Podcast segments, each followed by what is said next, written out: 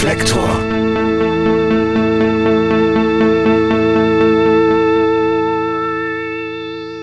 Herzlich willkommen zu Reflektor bei 4000 Hertz. Mein Name ist Jan Müller und über diese Folge freue ich mich ganz besonders, denn heute habe ich Annette Benjamin zu Gast. Es gibt ganz viele tolle Frauen jetzt in Politik und Gesellschaft, die es eben auch schaffen, ihren Weg nach oben zu gehen und die nicht einfach so immer ausgebremst werden. Ich hoffe, dass Hansaplast sozusagen mit dabei war, den Anstoß zu geben, sich Rechte einzufordern. Annette Benjamin wurde 1960 geboren. Im Alter von 18 Jahren schloss sie sich der Hannoveraner Band Hansaplast an, die aus drei Frauen und zwei Männern bestand. 1979 erschien die erste selbstbetitelte LP mit größtenteils schnell gespielten Punkrock. Mit ihrer starken Präsenz und Songs wie Rock'n'Roll Freitag, Lederhosentyp oder Hau ab, du stinkst zerriss Annette Benjamin gemeinsam mit ihrer Band das Korsett weiblicher Bravheit. Diese Rotzigkeit und dieses ironische Verfremden auch von dem, was man eigentlich immer nur von Männern hört, ja, für eine Frau ganz gut und denen das halt eigentlich alles mal zurückzuspiegeln, das ähm, hat uns fasziniert. 1981 erschien das zweite, wieder titellose Album. Die Musik ist noch immer schnell und kompromisslos, die Texte wagen mehr Experimente und verleihen dem Werk damit eine weitere Ebene. Das Album ist wie der Vorgänger ein Independent-Erfolg. Im Jahr 1983 folgt das dritte und letzte Album mit dem Titel Ausradiert. Annette Benjamin gelang es mit Hansaplast, feministische Themen ohne Zeigefinger in ihre Musik zu integrieren. Sexualität war ein wichtiges Sujet für die Band, aber sie waren nie sexistisch. Sie waren eine Befreiung von Verklemmung für sich selbst und auch für ihre Hörerinnen und Hörer. Also ich meine, so in Zeiten von MeToo waren wir vielleicht so eine Art Anstoß, dass man gesagt hat, wo stehen wir Frauen jetzt eigentlich? Was müssen wir uns gefallen lassen? Und wie, wie soll es überhaupt weitergehen? Und, ähm, und viele Dinge, über da, die man da ja damals gar nicht gesprochen hat, also Frau und Sex und so, das waren ja alles, das war ja Igittigit und Pfui und Männer sprachen über Sex, aber nicht wirklich Frauen. Und das bekam dadurch so eine Art Sprache. Und nun wünsche ich viel Spaß mit Annette Benjamin. Hallo Annette, ich freue mich sehr, dass du aus Münster zu uns gekommen bist mit einer abklingenden Grippe, also umso schöner, dass du trotzdem den Weg hierher gefunden hast. Vielen Dank. Herzlich willkommen in Berlin bei Reflektor. Ja, danke, danke Jan für die Einladung. Barfuß in Scherben, die Zukunft ist vorbei. Wie war es eigentlich nach 35 Jahren in jüngster Zeit wieder als Sängerin mit den alten Songs deiner Band Hansaplast auf der Bühne zu stehen? ja, das kam auch für mich ganz überraschend. Ähm, dank des Internets bin ich ausfindig gemacht worden, weil ich einmal vor ein paar Jahren in der Adam Riese Show in Münster aufgetreten bin. Das ist ein Freund von mir, Adam Riese, der äh, eine Talkshow hat. Äh, da stellt er Persönlichkeiten vor, die irgendwas mit Münster zu tun haben. Und als er mich getroffen hat und wusste, dass ich die Sängerin von Hansaplast bin, dann hat er kleine Freudenschreie ausgestoßen ähm, er hatte alle Platten im Regal, hat früher selbst in einer Punkband gespielt. Mhm. Ich kenne sie sogar, Any, Animal Any, Vex. Ne? Animal Oder? Vex, genau. Ja, ja. Ja und ähm, dann wurde ich also hinterher praktisch von einem ähm, Veranstalter äh, in der Nähe von Hannover gefunden. Der Höni, der veranstaltet da immer ein Punkfestival einmal im Jahr. Und der hat, das wusste ich aber alles gar nicht, der hat mich angerufen und gesagt, Annette, das wäre so toll, wenn du mal spielen, auftreten könntest. Und ich so, naja, nach 38 Jahren, das kommt jetzt ein bisschen spät. Und er sagte, nein, da kommen ganz viele, die das noch ganz toll finden. Und ja, ich habe mich sehr gefreut. Das war wirklich damals für mich eher überraschend, weil ich eben nicht mehr so wirklich ähm, den Kontakt zur Szene hatte.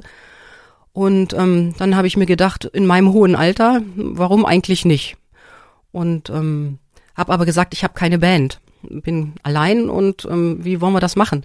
Und dann hat er eine Band vorgeschlagen die habe ich im Übungsraum besucht.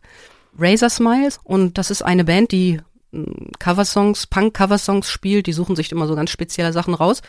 Unter anderem auch Hansaplast und haben die schon gecovert.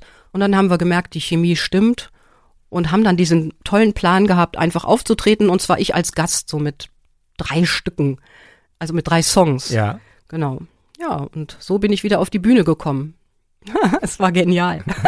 ja, ich finde, ich finde, man merkt das auch, als, als hättest du gar keine Bühnenabstinenz äh, erfahren in der Zwischenzeit. Man kann sich das ja. angucken auf ja. YouTube, muss ja. ich den Hörerinnen und Hörern sagen. Daher äh, kenne ich diesen Auftritt auch und finde es wirklich, finde es wirklich ganz außergewöhnlich und so, so, so wurde mir, ich meine, ich kenne die Hansaplast Platten auch nicht nicht aus der nicht aus der mhm. Zeit, in der sie veröffentlicht mhm. wurden, sondern ein bisschen später. So wurde mir das wieder in, ins Gedächtnis gerufen und ist auch nicht so, dass ich Hansaplast je vergessen hat. Ich kann ja vielleicht mal ein bisschen bisschen erzählen, also mhm. weil ich denke, dass einige Hörerinnen und Hörer Hansaplast nicht kennen und ähm, auf der anderen Seite ist, glaube ich, insbesondere unter Menschen, die die Musik machen oder sich intensiv mit Musik beschäftigen, Hansaplast eine ganz wichtige Band gewesen.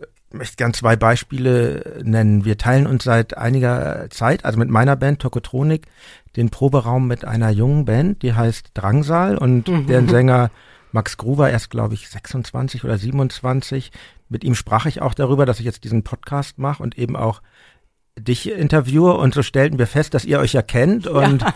und, und er ist wirklich jemand, der ja, einer dieser jungen Menschen, die ganz intensiv sich auch mit der musikalischen Vergangenheit auseinandersetzen und mit New mhm. Wave und NDW, das fließt ja alles ein in seine Musik und, mhm. und er meinte mir, ja, das ist ja eine super Idee, dass du Annette da fragst, weil Hansaplast, das war eigentlich wirklich meiner Meinung nach eine der allerbesten Bands und danach kam eigentlich auch nicht mehr viel viel mehr. Das war also ja, sein, sein Wort. Ja. Und, und äh, zweite Begebenheit, um dann noch eine andere Generation ins Spiel zu bringen. Ich äh, wohne nicht weit entfernt von, von Jochen Distelmeier, den Sänger von, von der Band Blumfeld. Der mhm. ist ja, ich glaube, kurz über 50, so vier, fünf Jahre älter als ich. Und ähm, und den traf ich letztens auch zufällig. Und wir kamen auch ins Gespräch darüber, was wir machten. Und ich erzählte halt, dass ich eben dieses Interview mit dir plane zu machen. Und also er war ganz, ähm, da war er auch völlig begeistert und meinte so, ja, also, ja, er hat euch auch mal live gesehen damals, weil er okay. eben ein paar Jahr, Jahre Ja, dann verstehe ich es irgendwie. Mhm. und, und er, er meinte wirklich, Annette Benjamin meinte, einer der wenigen Stars, die dieses Land hat. Also ich, ich wollte damit nur sagen, mhm. neben dem Kompliment, was ich da machen möchte, das ist schon im, im musikalischen Gedächtnis noch vorhanden, die Band mhm. und auch, auch deine Person. Ja, das finde ich eigentlich das Schöne, dass die Band noch im musikalischen ähm, Bewusstsein ist. Also mit meiner Person, weiß ich ja. nicht. Wir sind ja als ganz, als ganzes Paket sozusagen aufgetreten. Mhm. Aber ich weiß eben, diese Live-Auftritte, das war für mich mein Ein und Alles. Und als ich dann wieder live auf der Bühne gestanden habe, da äh, in Peine bei dem Höni-Festival, mhm. da habe ich plötzlich den Eindruck gehabt, so, ich bin nie weg gewesen. Ich wusste, es war alles so vertraut. Ich wusste, was ich zu tun hatte. Und ich wusste, diese Intensität war wieder da. Und, ähm, und dann die Leute, das war unglaublich. Ja, also man, wirklich toll. Man, man, man muss das ja vielleicht gerührt. beschreiben. Der ist, ähm, Höni, der macht ja, der macht ja, ähm, Höni Records heißt sein eines Label und mhm. Nasty Vinyl das andere. Mhm. Und das ist wirklich ja, das ist Punkmusik im engeren Sinne, was der ja. rausbringt. Also er hat sich damals sehr spezialisiert auf diese ganzen, nach dem Mauerfall mhm. als Westler, ich glaube, oder? Ich weiß gar nicht genau, auf diese ganzen ähm, äh, DDR-Punk-Bands, die es ja. gab. Das war mhm. nochmal so eine ganz eigene, faszinierende Schule von Musik, finde ich, weil das ja viel schwieriger war, dort eine Band zu gründen und unglaublich und faszinierend, unglaublich faszinierende Geschichte auch von den Punks damals. Ja mhm. mhm. und ähm, und sowas bringt da raus mhm. und auf diesem auf diesem Festival, das ist auch so ein richtiges mhm. Punk-Publikum und du sagst, was ich ganz ganz faszinierend finde, du sagst dann ja, es ist 35 Jahre her oder so, aber, aber ich habe euch nicht vergessen. Und ja. das finde ich so einen ganz rührenden Moment, ja. weil, weil, weil, weil zwischen diesen Leuten, also da sind natürlich auch jüngere Punks dabei und mhm. auch, auch Leute, die, glaube ich, sehr lange schon mhm. äh, in dieser Subkultur sind und an dem das auch nicht so spurenlos vorbeigegangen ist. Aber mhm. ist das schon ganz wichtig für dich, zu diesen Menschen zu stehen? Und sind das so die Leute, für die du diese, oder für die ihr diese Band Hansaplast damals gemacht habt? Richtete sich das an eine spezielle Subkultur? Ja, ich habe damals immer schon mit dem Wort Punk so ein bisschen Probleme gehabt, weil Punk beinhaltete ja damals sehr viel, also verschiedene Strömungen in der Musik. Da war zum Beispiel auch viel Dada dabei, ne? So oder ähm, es war gab eine studentische Punkszene, es gab eine Straßenpunk-Szene aber was die alle gemein hatten, war diese ungeheure Kreativität. Und die hat eben die verschiedensten Stilrichtungen innerhalb des Punks hervorgebracht. Und das hat mich damals fasziniert. Aber als ich jetzt da bei Höni gestanden habe, da wusste ich jetzt nicht, sind das nun alles Punks oder sind das irgendwie auch ganz andere Menschen? Irgendwie habe ich gesehen, alt und jung war ja recht gemischt. Und es war mir aber dann egal. Ich habe mhm. eigentlich mehr so auf dieses Gefühl, also dieses Gefühl angesprochen. Es war, wie es mir in dem Moment gegangen ist und ich hatte das Gefühl, so ich, ich kenne euch alle. Für mich ist das, man guckt sich das dann vom Computer im Fernsehen an, das ist ja. natürlich auch ein bisschen strange, weil eigentlich muss man diesen ja, Moment klar. ja live ja. erleben, aber trotzdem, mhm. ich habe ja nun auch in Vorbereitung hier auf mhm. unsere Sendung erst nochmal ganz intensiv angeschaut, ja, das ist wirklich toll mhm. und rührend, dann mhm. kommt irgendwie so eine eine Frau auf die Bühne, ziemlich betrunken mm, und mm. umarmt dich und du sagst, oh, Achtung, du blutest, du ja. blutest. Aber da muss ich sagen, da kamen wahrscheinlich eher meine mütterlichen Gefühle raus, weil das äh, ja war dann ja doch irgendwie, ich wollte, dass alle da Party machen und eine gute Zeit haben und sie blutete da so vor sich hin. Das, das ging nicht, das konnte ich nicht dulden. Runter ja. mit dir, du Arme. Also, ich leg das ähm, den Hörerinnen und Hörern äh, wirklich ähm, neben der Musik von Hansaplast, falls ihr sie noch nicht kennt, lege ich das wirklich ans Herz, sich das mal äh, anzuschauen. Man kann das googeln unter YouTube. Annette Benjamin, Höni. Mm, Höni und Peine. Genau. genau. Du hast ja nächstes Jahr dann nochmal da gespielt, dann noch. Nee, oder? ich habe da nicht äh, gespielt, ah, okay. sondern ich habe auf dem Festival bei Höni mh, hm, viele Punks aus der, aus, aus der ehemaligen DDR kennengelernt. Ja. Unter anderem auch Geralf Pochop, der ähm, ein Buch über den Widerstand in der DDR geschrieben hat, mhm. aber auch die Band Gleichlaufschwankungen ja. macht. Und zum Beispiel Gleichlaufschwankungen, das würdest du ja hier in, also bei deutschen Punks damals so, würde man sagen, Gleichlaufschwankungen, wo ist das 1, 2, 3, 4, wo ist da irgendwie mhm. dieses, dieses Underground und so und ähm, die sind einfach toll und die sind auch witzig und die haben ihren Witz und ihren Humor bewahrt. Und das vor dem Hintergrund ähm, dieses Regimes. Also ja, ich, ich finde die einfach unglaublich. Und es waren viele Ostpunks auf dem Höni-Festival. Ja. Und die haben mir dann hinterher unglaubliche Geschichten erzählt, was sie da aushalten mussten, was sie sich erkämpft haben, dass sie äh, gemeinsam zum Beispiel äh, mit der Kirche im Widerstand waren. Also Punks und Kirche waren ein ganz großes Thema da drüben. Mhm. Und ähm, also diese Geschichten, die ich da bekommen habe, hm, daraufhin musste ich erstmal diese Bücher lesen, die da geschrieben worden sind, weil da wusste ich wirklich viel auch gar nicht. Und dann haben mich eben Punks aus Halle gefragt, das war der Olli Arndt, der Veranstalter da in Halle, ob ich nicht mal einfach da drüben dann auftreten würde. Und dann habe ich das gerne gemacht. Und das war eine Party und das war super und ähm, ja, aber damit war es das dann auch gewesen. Ja, ja. Okay, also vielleicht nochmal für die neugierigen mhm. Interessierten, eine Hansaplast-Reunion oder sowas in der Art ist nicht geplant nein. im Moment. Nein, nein, die gibt es definitiv nicht. Hast du denn noch Kontakt zu deinen alten Bandkolleginnen und Bandkollegen? Ja, wir haben ab und zu Kontakt und ähm, aber die machen jetzt also nicht mehr Musik und die sind auch alle jetzt wollte ich wieder ganz böse sagen, hm. wesentlich älter als ich. Das stimmt aber überhaupt nicht. Also als ich damals 18 war, waren die halt über 20. Ja. Und alles, was über 20 war, kam mir derart alt vor. Naja, und das hat sich im Laufe des, der Jahre ja etwas dann angeglichen. Ja, stimmt, diese Jahre, die, die in der Jugend so solche Gräben sind, irgendwann mm, spielt das dann gar nicht mehr so die Rolle. Die Erfahrung habe ich auch gemacht. Mm. Um vielleicht ein bisschen in der Zeit zurückzugehen, du warst ja recht jung, ich glaube 18, als du bei der Band äh, Hansaplast einstiegst. Mm, ja, da Und, haben wir uns zumindest, glaube ich, kennengelernt. Ja. Ich war in 18 mal kurz zurück in Deutschland und bin dann, äh, hab dann da in der Schule, in die mich dann angenommen hatte, eine kleine Punkband gegründet. Die hießen Slime. Interessant, eine Schüler-Punkband. Es, es ist ja, genau, es ist ja schon, also es ist nicht die Band Slime aus Hamburg, nee, nee, sondern. Nee, hat gar nichts damit zu ja, tun. Nee, ja. Wir hatten uns wirklich zu dem Zweck gegründet, so Sex Pistols dann nachzuspielen. Mhm, mhm.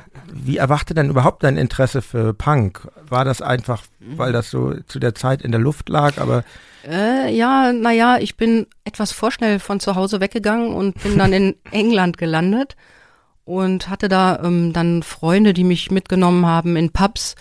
Und da gab, habe ich dann Elvis Costello zum Beispiel gesehen und ja. dachte immer nur, boah, das ist ja cool hier, hier spielen so Bands, die so ganz direkt, die haben keinen also die wenden sich so direkt an die Leute. Das hat, das hat mich fasziniert. Und dann war ich, ich weiß nicht, ob es im Marquis oder Vortex war, da habe ich dann eben X-Ray Specs gesehen.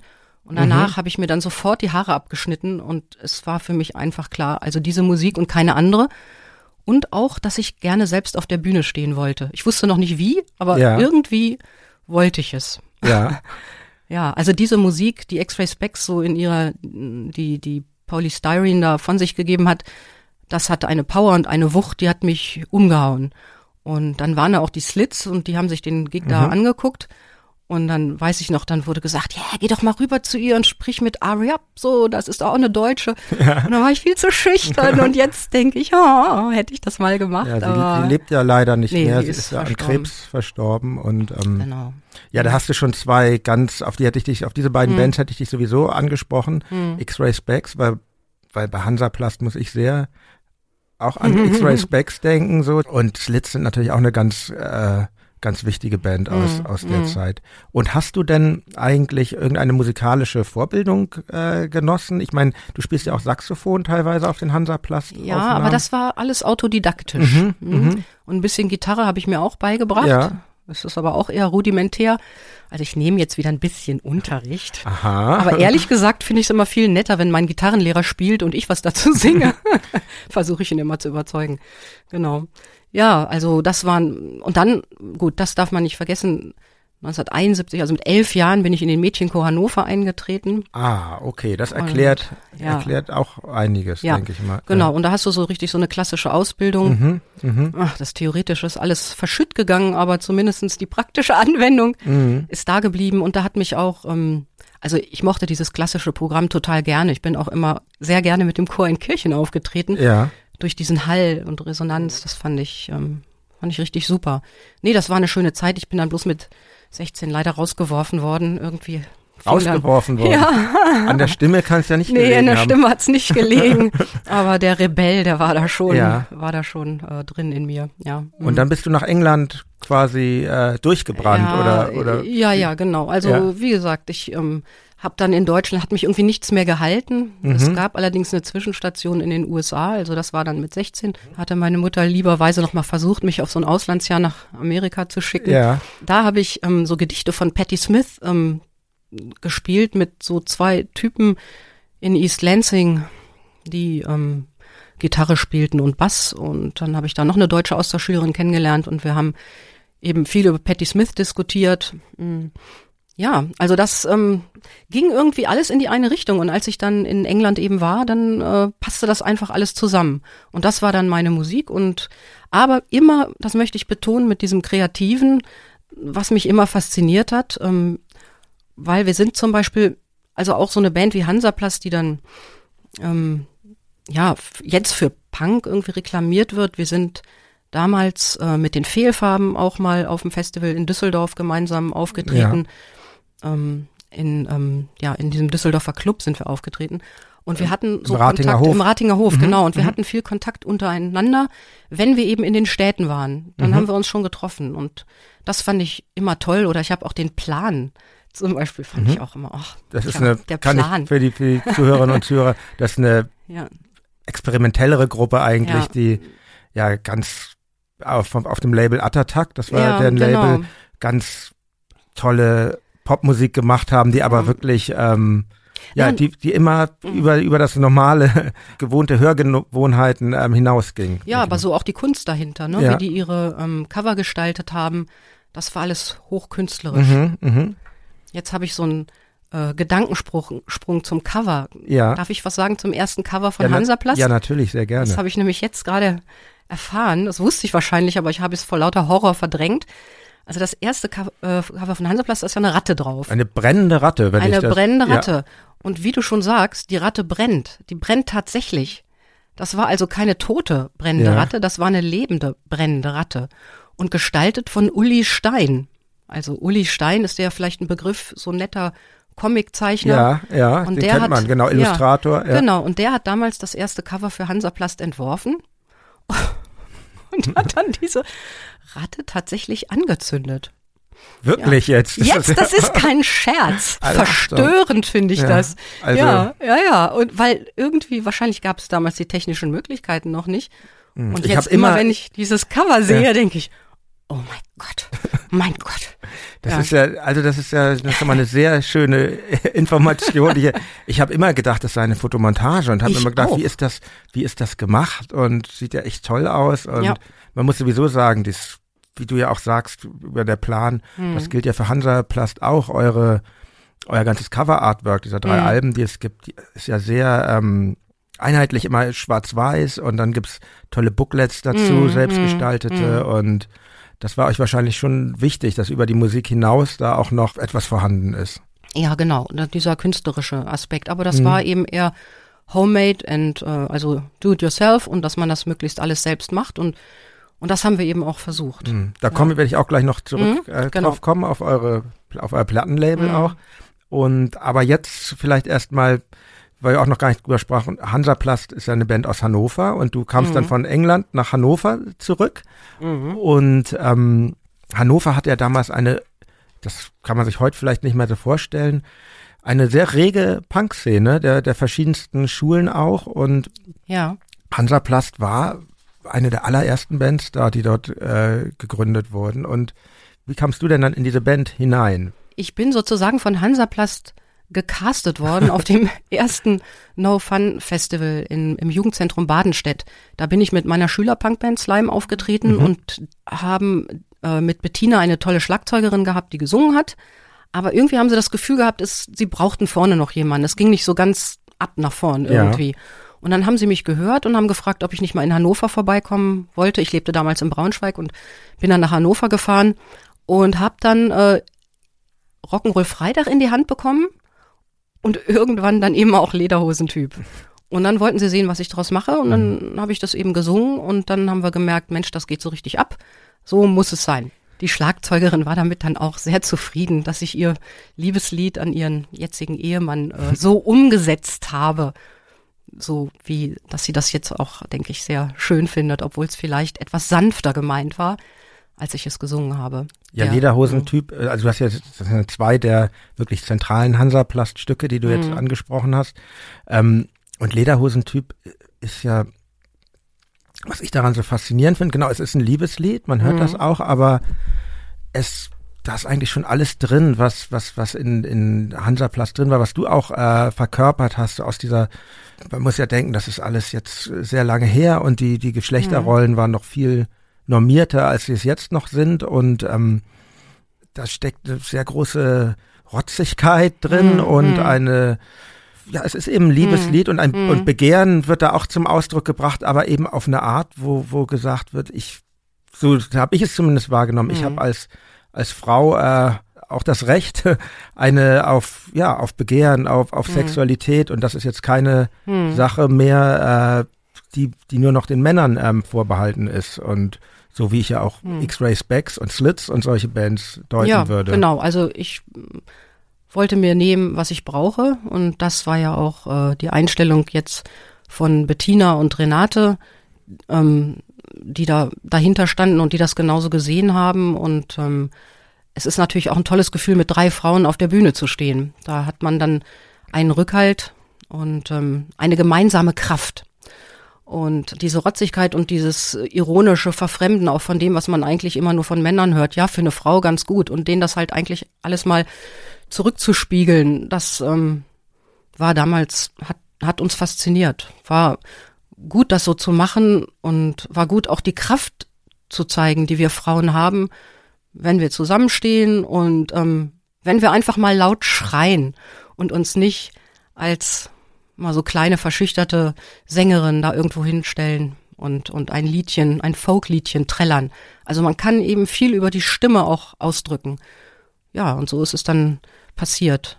Es gab ja in, in Deutschland dann, glaube ich, ja, bis heute und damals auch schon, aber heute ist ja man, vor allen Dingen das erste Album ja auch manchmal in den Klassikern, in irgendwelchen Musikzeitschriften, in irgendwelchen mhm. äh, Listen aufgeführt und äh, es wird ja immer es wird ja immer sehr schnell der Vergleich zu Nina Hagen äh, gebracht, zu deiner, deinem Vortrag und dem mhm. von Nina Hagen, was ich nicht ganz ähm, falsch finde, wobei ich aber denke, dass, dass, dass Nina Hagen viel mehr noch in eine schauspielerische Richtung geht und, und bei dir klingt das für mein Empfinden irgendwie authentischer und vor allen Dingen dann die Musik. Also es kam ja, glaube ich, ein Jahr mhm. vor eurem Album, mhm. das erste äh, Album raus von Nina Hagen, ja, das sie im Westen gemacht hat. Und was ja der große Unterschied war, das galt ja damals dann im Mainstream auch als Punk, aber sie hat das ja eigentlich mit Studiomusikern gemacht von der von der, von der Lokomotive Kreuzberg. Genau, und später mhm. haben die dann die Band Spliff. Das waren für uns gemacht. Altrocker. Ja, so, so klingt es ja auch. So. Es ist, ich, ich will gar nichts da irgendwie gegen diesen Sound sagen, aber, aber nein, mit nein. dem, was ich unter Punk verstehe, hat das mhm. wenig zu tun. Höchstens noch der Ausdruck von Nina Hagen und auch auch die Art äh, der Message, finde ich. Da ist schon eine gewisse Gemeinsamkeit, aber sonst genau, das eine ist Rock und äh, euch würde ich schon eher im Punk-Bereich da verorten. Ja, wir waren, waren glaube ich, mehr so als Gruppe einheitlicher. Mhm. Ähm, Nina Hagen, da war alles auf Nina Hagen zugeschnitten. Ja. Und ähm, also ich bewundere sie sehr. Ich finde das unglaublich, was sie, wie sie singt und ganz toll. Und sie hatte immer diese Kiekser in der Stimme. Und diese Kiekser hatte ich zum Beispiel nicht. Also das mhm. unterscheidet mhm. uns. Ja. Das wollte ich hier nochmal ganz klar sagen. Ja. Aber wir haben beide natürlich Ahnung von Gesang. Mhm. Und ähm, ja, und das war eben ihre Art der Darbietung. Vielleicht etwas tatsächlich mit Theater, so wie du das sagst, verbunden. Und äh, ich mochte immer den ganz direkten Ansatz. Also für mich war es immer eine Verbindung mit dem Text. Das war ganz wichtig und das musste so rübergebracht werden in dieser Stimmung. Und ich habe mich da reinversetzt und das war meins und zack, raus damit. Mhm, mhm.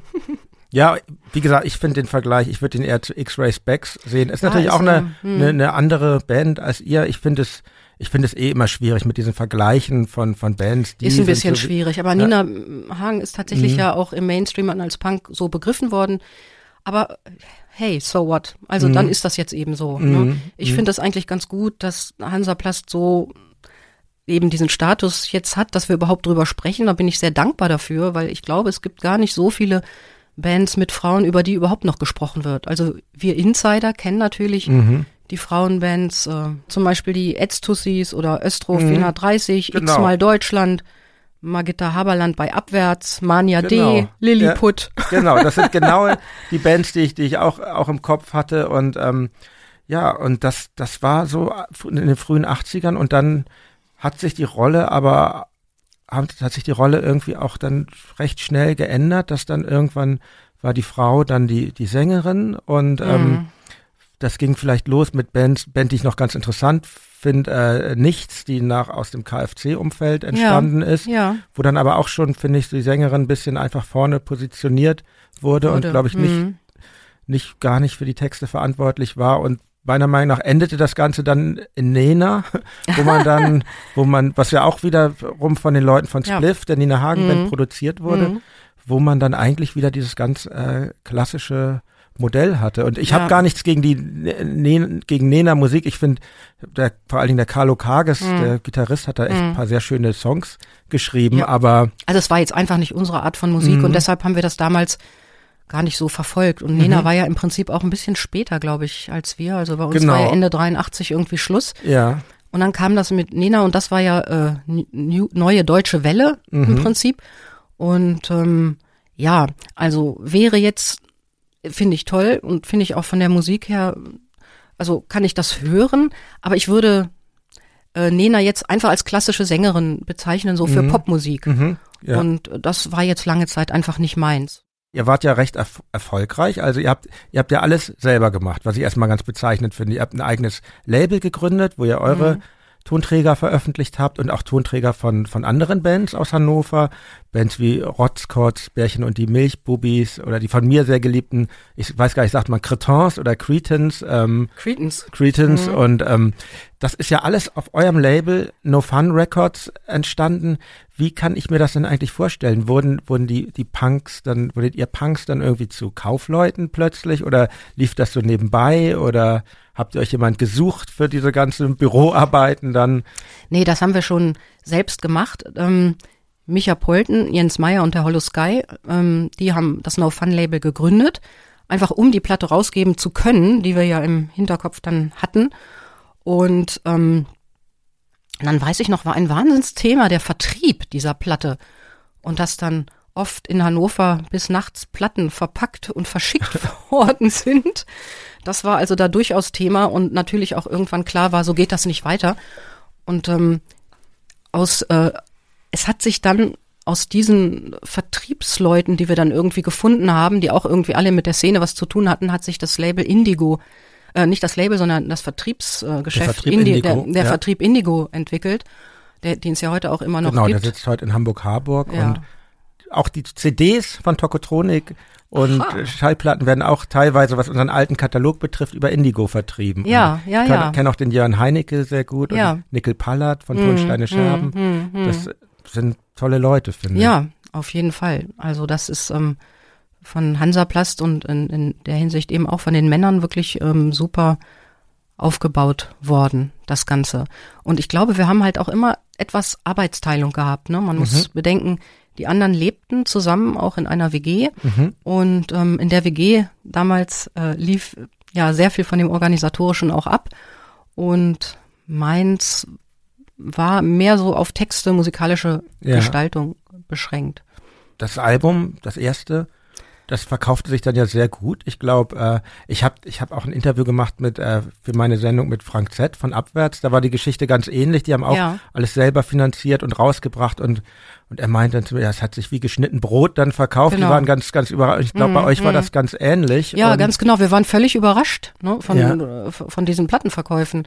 Haben dann auch mal versucht, zwischendurch davon zu leben. So ein paar Jahre ging das auch. Mhm. Und ähm, ja, und dann war es halt auch wieder vorbei. Ne? Dann wurden die Verkäufe bei der zweiten und dritten auch wieder weniger. Mhm. Ja, aber in der Zeit war es natürlich super, das auf die Beine gestellt zu haben. Ja, waren wir sehr stolz, stolz drauf. Ja, zu Recht. Und Ja. aber das muss ja irgendwie auch die, äh, die, die Musikbusiness auf den Plan gerufen haben. Also ich kann mir vorstellen, es gab doch bestimmt Versuche auch, vielleicht dich Mhm. abzuwerben, weil du warst ja schon. Tut mir leid, ich nehme das so wahr, du standest Mhm. schon sehr im Zentrum mit, dein, mit deiner Stimme. Das war schon was, was ganz Besonderes. Die ganze Band war toll und ich finde das auch, Mhm. ich finde natürlich, eine Band hat auch eine Kraft, aber, aber man weiß ja, wie dieser Business funktioniert. Gab Mhm. es da nicht irgendwie ähm, den Versuch, dir eine eigene Karriere anzubieten und Nein, das gab es nicht, meines Wissens nach. Und auch wenn man es mir angeboten hätte, wäre es in dem, in den 80er Jahren für mich äh, auch, glaube ich, nicht wünschenswert gewesen. Also ich hätte es nicht gemacht, weil ich mich doch sehr mit Hansaplast verbunden gefühlt Mhm. habe. Ja, und danach, äh, als dann Schluss war, war tatsächlich richtig Schluss. Da habe ich, da habe ich dann überlegt, ja, sollte ich jetzt nach Hamburg ziehen oder Ja. sollte ich nach Berlin ziehen? Der äh, Westbam zum Beispiel, der kommt aus Münster und der Mhm. hat mich dann mal besucht in Hannover und hat gesagt, ich gehe nach Berlin und so. Und äh, das ist ja auch was geworden, wie man dann sieht. Ja. Aber ähm, ja, dann ist äh, tatsächlich meine erste Tochter auf die Welt gekommen und Ja. das stellte mich dann vor ganz neue Realitäten. mhm. Äh, das Geld war weg ja, und ich stand da und ähm, musste dann so von einem Tag auf den anderen quasi überlegen, wie geht's jetzt weiter mhm. Mhm. und musste auch Verantwortung übernehmen Mhm. für dieses neue Leben. Du hast dann ja komplett aufgehört, Musik zu machen. Aus, ja, das, das sind Mhm. auch, finde ich, ist ja auch ein Grund, den man durchaus nachvollziehen Alle, kann. die die ich Kinder haben, die wissen Bescheid. ich habe auch zwei Kinder und ich und ich weiß, ähm, Also eine Pause einer- muss man auf jeden Fall machen. Und wir hatten Ja. vorher schon eine Pause gemacht bei Mhm. Hansaplast. mhm, Bettina hatte ein Ja. Kind bekommen. ja, Und da war ein Jahr Pause. In der Zeit war ich auch wieder in England. Und ähm, dann bin ich aber zurückgekommen für die Aufnahme des dritten Albums. Und dann haben wir gedacht, jetzt, okay, verkauft sich das nicht so toll. Und jetzt nochmal eine Pause von einem Jahr zu machen, mhm. das äh, hätte hätte nicht funktioniert. Und dann haben wir halt aufgehört. Auf der einen Seite ist das schade, auf der anderen Seite Mhm. gibt es diese drei Alben, über die Mhm. ich gleich- gerne auch nochmal gleich ein bisschen im Einzelnen sprechen möchte. Die sind ja in der Welt und ich kann das ja jedem ans Herz legen, die zu Mhm. hören, weil sie sind, sie sind in recht dichten Reihenfolgen entstanden. Ich glaube Mhm. 79, 81 und 83. 83. Hm. Und ähm, jedes Album ist äh, ganz unterschiedlich. Ich würde gern vielleicht Mhm. noch mal mit einem Zitat anfangen von dem Lied, was du eingangs genannt hast, Rock'n'Roll Freitag. Das ist, ich glaube, das ist heute auf, auf Partys von jüngeren Punks Ja. oder so. Das ist einfach ein Klassiker, der immer noch überall gespielt wird. Und ich finde, der bringt auch nicht nur Punk-Feeling zum Ausdruck, sondern eigentlich überhaupt dieser Zustand, in dem man sich Mhm. als Jugendlicher befinden kann, zwischen Langeweile und Orientierungslosigkeit Ja, und wie Mhm. man dieser Frustration begegnet. Also Mhm. da heißt es ja, ich weiß nicht, was ich tun soll, ich weiß nicht wohin, es ist wieder mal Freitag. Und da und dann- muss doch was passieren. genau, oh ja, wenn du hast es selber im Kopf Ich noch. gehe in die Kneipe, es ist immer die gleiche. Warte auf irgendwas und besauf mich dabei. Es ist wieder mal. Ein Rock'n'Roll Freitag. Ja, ich bin erkältet. Okay. Trotzdem, du kannst es noch. Super, ja. ja. Nach dem Und fünften Bier hau ich alles kaputt. Das war, glaube ich, die männliche Sicht von ja. Micha Polten. Ah ja, die, die, Texte habt ihr, die sind dann auch gemeinsam entstanden. Ja, also, also Rock'n'Roll Freitag hatten die auch schon eher. Mhm. Ich meine, das war eben mhm. eins meiner Castinglieder. Ah ja, stimmt, erzählt genau. es ja. Mhm, ja, ja. Und äh, die Kneipe, auf die sich das bezog, war, bin ich ganz sicher, eine Kneipe in Hannover, das Fillmore mhm. List. Da mhm. trafen sich alle so, die mit New Wave Punk was zu tun hatten. Also wie gesagt, die mit dem studentischen Hintergrund mhm. die, und künstlerischen Hintergrund, die trafen sich da. Mhm. Und ja. weiter heißt es ja in dem Song, ich träume, ich wäre Lurid und käme ganz groß raus. Ich träume, ich wäre Lurid und käme ganz groß raus. Jetzt kiekse ich ja doch wie Nina Hagen. genau. Ähm, ja, ich träume, ich wäre genau, weil der, ähm, das war unser Einfluss Lou Reed, also den fand ich toll. Ja, also sagen wir mal so, wenn, wenn die, wie heißt sie, die Nico für ihn gesungen hat, mhm. das fand ich besonders mhm. toll. Mhm. Ähm, aber so Lou Reed und Roxy Music, da war unser Gitarrist, der war Fan mhm. von also den beiden. Es, es ging also mhm. genau, es war, habt euch schon abgegrenzt von diesen, ähm, wie, wo wir hin, über diesen, von diesen Straßenpunk-Bands wie Blitzkrieg, wo es wirklich nur darum ging, immer härter zu sein. Also, also wir mochten es gar nicht. Das mit diesem härter und immer härter, ja, das war letztlich auch, da mussten wir uns wirklich positionieren. Und, und das war nicht unsers, aber ich muss sagen, es war auch nicht meins. Ähm, mhm. dieser, dieses Parolenhafte des Punks ging mir dann unglaublich auf die Nerven. Und es wurde auch immer männlicher. Und ich hatte auch mhm. irgendwie das Gefühl, so vom Publikum her, es, alle, es war so eine schwarze Kuttenfraktion, die dann mhm. da stand und die dann gespuckt oder äh, mit Biergläsern oder einer Bierflasche geworfen hat, das sollte alles nett sein, aber es war irgendwie, ging es mir dann auch total auf den Keks. Ja. Ja. Das sollte nett sein. Ja, ja, das also war oft auch ein Zeichen von Zuneigung. Das, das sollte ist jetzt vielleicht anders, aber ja. ähm, nee, also ähm, mhm. die Fans, also es waren schon immer Fans da, aber es waren dann auch, also es, es war so eine Entwicklung. Das sahen wir schon auch an der Zusammensetzung mhm. unseres Publikums, dass es eben äh, ja, männlicher wieder wurde. Mhm. Ich glaube aber, ihr wart ja immerhin so äh, hart, auch von der Musik schon, mhm. äh, teilweise, dass, dass, dass diese Fraktion euch zumindest akzeptiert hat. Ihr wart ja, jetzt nicht wie, wie diese mhm. avantgardistischeren Bands, so das Feindbild dieser Lederjackenfraktion. Nee, gar nicht. Also das, ja. das hätte, nee, auch überhaupt nicht. Aber wir haben eben auch Frauen angezogen mhm. und ähm, auch viele begeisterte Zuschriften dann von Frauen bekommen, die sich gefreut haben, dass da eben der Mut ge äh, gezeigt wird, dass Frauen auf die Bühne kommen, dass Frauen Musik machen, dass sie sich nichts sagen lassen. Und ähm, ja, diese Frauen, die, also irgendwann wurde es halt wieder, ja, es hat sich das verändert, das Publikum, mhm. genau. Also ich denke aber auch, vielleicht sollte man das jetzt gar nicht auf das Publikum beschränken. Wir haben uns von unserer Musik ja auch verändert. Wir sind eben mehr so in diese darkere Richtung gegangen. Ja, das vor allem fand das ich, dritte Album, genau, da sprechen wir noch drüber. Das ja. ist ja, das fand ich eben mhm. auch faszinierend. Mhm. Und ähm, okay. Ja, ich kann ja vielleicht von mir von mir mhm. selber mal sagen, ich habe ja, ich bin ja eigentlich zu spät geboren für Punk 1971, aber ich habe Punks erlebt so wirklich 77 als Kind und mhm. habe die als ganz ich wohnte damals in Hamburg Winterhude und im Nachbarhaus war plötzlich so, mhm. da war es noch nicht alles so durchgentrifiziert wie heute, mhm. wo es eigentlich ein besserer Stadtteil war und dann Neben mhm. war so ein bisschen so ein älteres Haus und da wohnten dann ja. plötzlich irgendwelche Punks und ich fand die immer als Kind unfassbar fantasievoll und mhm. ähm, und ein paar Jahre später schon war das alles so sehr, nahm ich das eher sehr als hart wahr und sehr ja. von mhm. Alkohol ähm, durchtränkt. Durchtränkt, genau. Aber trotzdem hat mich diese Musik, äh, hat mich das Interesse nicht losgelassen und ich mhm. hörte dann wirklich äh, an, fing an so ganz äh, undergroundige Sachen zu hören, mhm. also die mhm. Slime aus Hamburg und, und, und, und diese Sachen aus, aus Hannover zum Beispiel dann die Bosscops und Blitzkrieg und irgendwie konnte mir das ja. gar nicht hart genug sein. Irgendwie hat mich das angezogen, wahrscheinlich weil ich selber überhaupt nicht so hart war, aber ja, aber ist doch toll. Ja, also, ich ja, ich weiß nicht und mhm. ich war auch eher verklemmt und so ein ver so ein pickliger kleiner äh, Stubenhocker. Ja, Punk aber du wirst dadurch angezogen. Ja. Durch diese Musik. Ja. Und das ist ja, was bei Jugendlichen ganz viel passiert. Ja, ne? Das genau. ist einfach eine Eintrittskarte in deine Jugend hm. durch die Musik. Und ich denke, da kann man auch eine Menge über die Musik bewegen. Denke ich schon. Man, ja, aber bei mir war es vielleicht so, man kann hm. da auch Sachen irgendwie, äh, die man selber nicht hat, irgendwie da abladen oder so. Und, mhm. und interessanterweise, nämlich habe ich Hansaplast viel später gehört, weil würde mal behaupten, ich war auch schüchtern als, als, als Jugendlicher und ähm, hatte Probleme an, an Frauen oder Mädchen heranzutreten und Hansaplast hat mich wirklich verunsichert, weil das ging bestimmt auch richtigen Punks so und und später entdeckte ich, die, die, die, entdeckte ich euch aber so, eure Musik, vielleicht so mit Mitte 20 erst und fand das dann wirklich äh, ganz toll und, und ganz äh, befreiend, auch für mich selber. Und ähm, ja. aber ich glaube, das ist sehr bezeichnend, dass ihr damit auch schon äh, Männer verunsichern konntet auch und das, ohne jetzt so pädagogisch zu sein, doch eine emanzipatorische Botschaft rüberbringen. Wir haben einfach nur oder ich habe das gemacht, was mir nahe lag, mhm. mich selbst zu verteidigen. Es war sicher auch ein Selbstschutz, einfach den Typen zu zeigen, bis hierhin und nicht weiter. Und das, was ihr mit uns macht, können wir genauso gut mit euch machen. Ob das jetzt wünschenswert ist, weiß ich nicht. Ob sich das einfach so umkehren lässt. Aber diese Fragen habe ich mir damals eben auch mhm. gar nicht mhm. gestellt.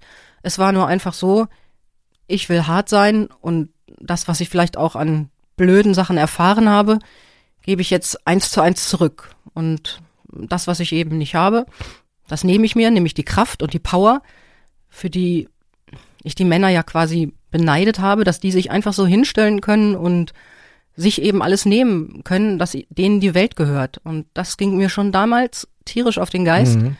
ähm, zumal ich auch in einer Kleinfamilie, in einer sehr, in einer nur weiblichen Kleinfamilie aufgewachsen bin ja. und äh, kein Vater als Bezugsperson hatte. Mhm. Also ich wollte mir einfach von Männern nichts mehr sagen lassen. Dass das dann in so einer kernigen Sprache geschah, das war, glaube ich, war, glaube ich, auch wichtig. Ja, das war meine Art oder unsere Art, muss ich dazu sagen, ja, uns, uns auszudrücken. Aber wir haben von den Männern, ähm, also die Fans, die wir hatten, die hat das gar nicht gestört. Die fanden das, die fanden das alle super.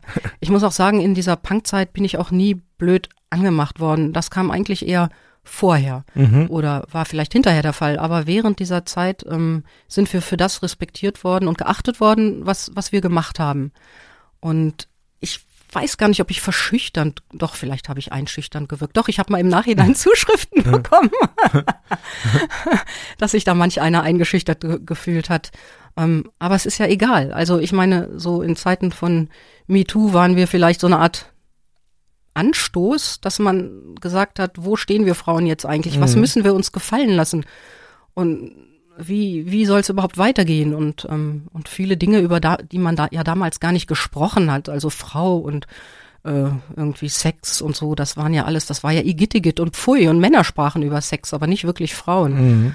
Und das bekam dadurch so eine Art Sprache. Ja, und ähm, man hat ja später eben gesehen, Missbrauch, so weiter, ist alles systematisch, auch so eine Art Frauen, also Frauenfeindlichkeit hat für mich auch was Systematisches. Mhm. Und es spielt natürlich eine unglaubliche Menge Dummheit auch ähm, von Seiten der Männer einfach mit rein.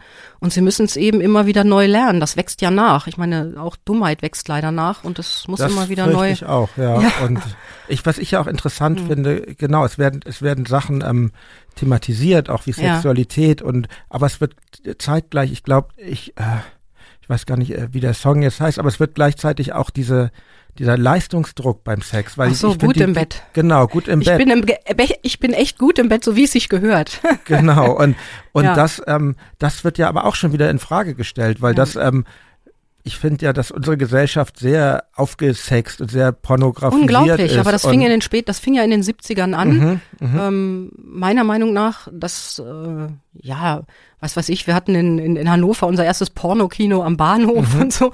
Also insgesamt ging es um Sex oder ich hatte eine eine Bekannte, die ähm, dann gejobbt hat und dann in, in, im Steintorviertel in Hannover und ähm, was die für Geschichten erzählt hat oder mhm. wie sie mhm. sich dann selbst auch mit Drogen gefügig gemacht hat. Mhm. Ähm, um das wird das, ja auch in einem Song thematisiert. Ja, genau. Es gibt ja einen Song, ja. der von einer Prostituierten handelt. Ähm, ich meine jetzt dieses Rechtsanwälte im Rudel, Meuten von Geschäftsleuten, mhm. Haufen von Gekauften. Genau, genau, ähm, ja. Die die Herde abgrasen. Also ja. die die Weide abgrasen, mhm. genau. Die Herde grast die Weide ab. Und das war, die Weide war eben wirklich, also dieses übersexualisierte ging mir unglaublich auf die Nerven. Und ähm, das ist auch meiner Meinung nach heute immer noch viel zu hoch aufgehängt. Und es hat eben nichts oder wenig mit Liebe und Zärtlichkeit zu tun. Mhm.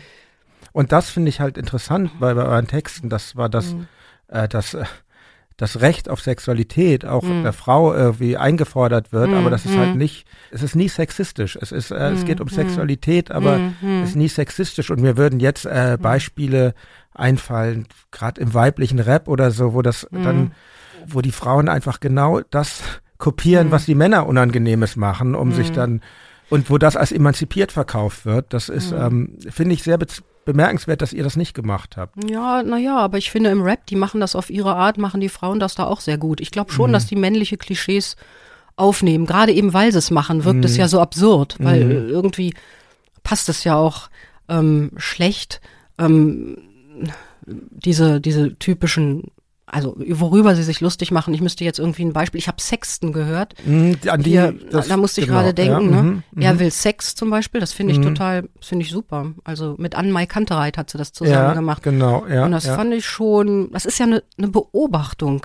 der Zeit. Mhm. Und die Zeiten, ja. Ich glaube, ein Song heißt Die Fotzen sind wieder da. Eine Vokabel, die ihr auch mhm. benutzt habt, mhm. aber bei euch fand ich fand ich's anders ja. und ähm, ja, es, ich, ist, es ist auch so ein Empfinden. Mir ist es einfach zu aufgesext und ich mhm. ja. ich es ist einfach, es ist ja. wahrscheinlich auch eine Geschmacks- oder Empfindungssache, mm. aber, mm. aber klar, das ist eine Band, die, die da, die da auch eine Gratwanderung macht und, mm. und die eine Sängerin Nura, die ist auch sehr aktiv in der, ja. die Band Sexton gibt's ja nicht mehr, die ist sehr aktiv so. in der LGBT-Szene und so, mhm, das muss mhm. man ihnen schon zugute halten. Ja. Aber trotzdem, wenn ich das höre, äh, ist es nicht so mein Ding. Ja, ich bin tendenziell immer ein bisschen vorsichtig mit Sprache. Mhm. Und, ähm, habe auch damals immer noch in meinen Texten, also zu denen ja eben nicht Hau ab, du stinkst gehört zum Beispiel, mhm.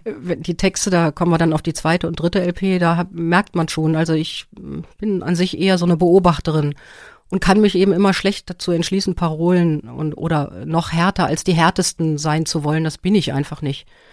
Und da müssen die Frauen denke ich, da, da gucken, müssen die gucken oder müssen mhm. überhaupt nichts, aber die können gucken, was nehme ich raus aus diesem männlichen Bereich, was, was gefällt mir, aber eben auch dann deutlich benennen, was ihnen nicht gefällt und immer nur härter zu sein und noch authentischer und noch härter.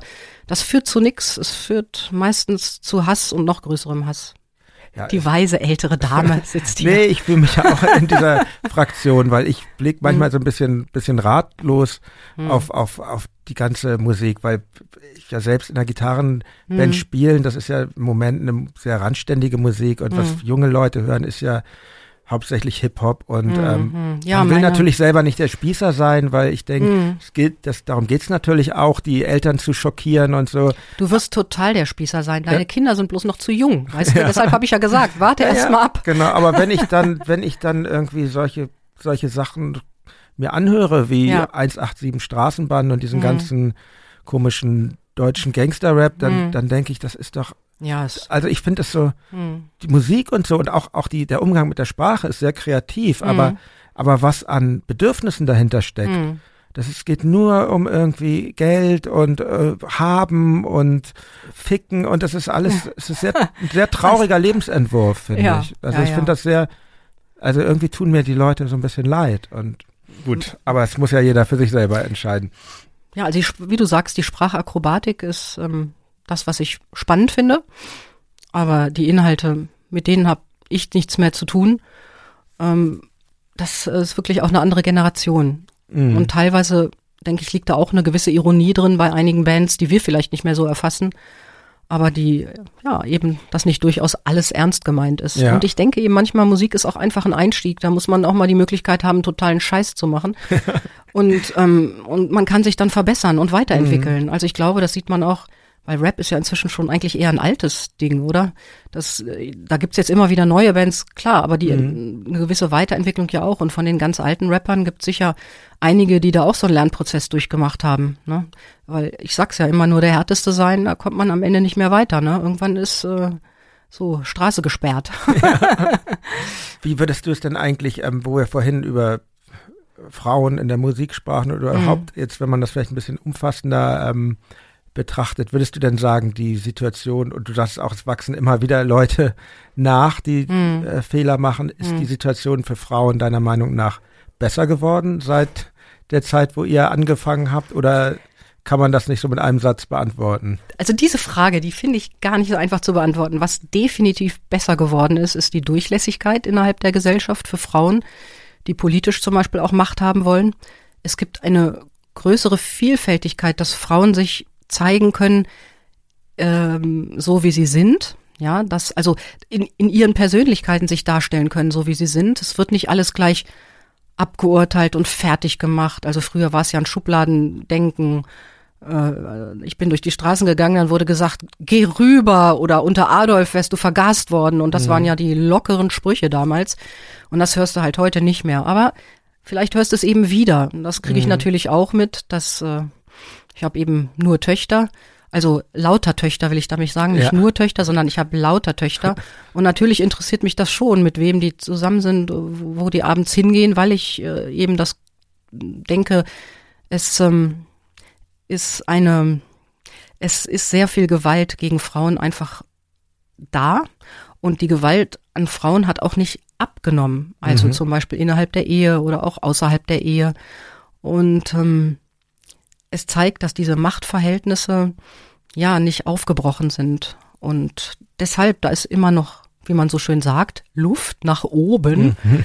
Ähm, da muss viel getan werden. Mhm. Und junge Frauen müssen für sich einstehen. Ich hoffe, dass Hansaplast sozusagen mit dabei war, den Anstoß zu geben, sich Rechte einzufordern. Aber es gibt ganz viele tolle Frauen jetzt ähm, in Politik und Gesellschaft, die es eben auch schaffen, ihren Weg nach oben zu gehen und die nicht einfach so immer ausgebremst werden. War ja auch ein Bild in der Zeitung ne, von Merkel und von der Leyen und Kramp-Karrenbauer. Diese drei mit, mhm. mit einer geballten politischen Macht, also das hätte es in meiner Zeit nicht gegeben, ne? mhm. ne? überhaupt mhm. nicht. Und das zeigt insofern, dass die Zeiten besser geworden sind. Das, also das ist das, was ich gut finde. Aber ich ähm, persönlich sammle ähm, so an Geburtstagen oder so, also Spendegeld für die Gewaltopferambulanz am Rechtsmedizinischen Institut an der Uni in Münster. Mhm. Und ähm, das Geld wird verwendet, um Gewalt an Frauen zum Beispiel zu dokumentieren und gerichtsfest zu machen, dass das also in, bei Verhandlungen, wenn die Frauen das möchten, dass das zur Verhandlung überhaupt kommt. Viele ja. wollen das ja gar nicht, bei Gewalt in der Ehe zum Beispiel, ähm, dass sie dann eben das, ähm, die Beweise haben und dokumentiert haben. Und als ich da einen Vortrag gehört habe, ist mir eben auch klar geworden, dass Gewalt in allen sozialen Schichten gegen Frauen immer noch ein Thema ist. Es ist total traurig und es zeigt eben, sagt ja auch viel über die Gesellschaft, dass es noch so ist. Aber auch das ist ein Thema, über das wir eben sprechen sollten und immer wieder sprechen sollten und immer wieder das in den Vordergrund rücken. Also Gewalt in allen Facetten ist schlecht, aber für meinen Teil ähm, möchte ich mich dafür einsetzen, natürlich, dass eben Frauen kein Leid mehr angetan wird.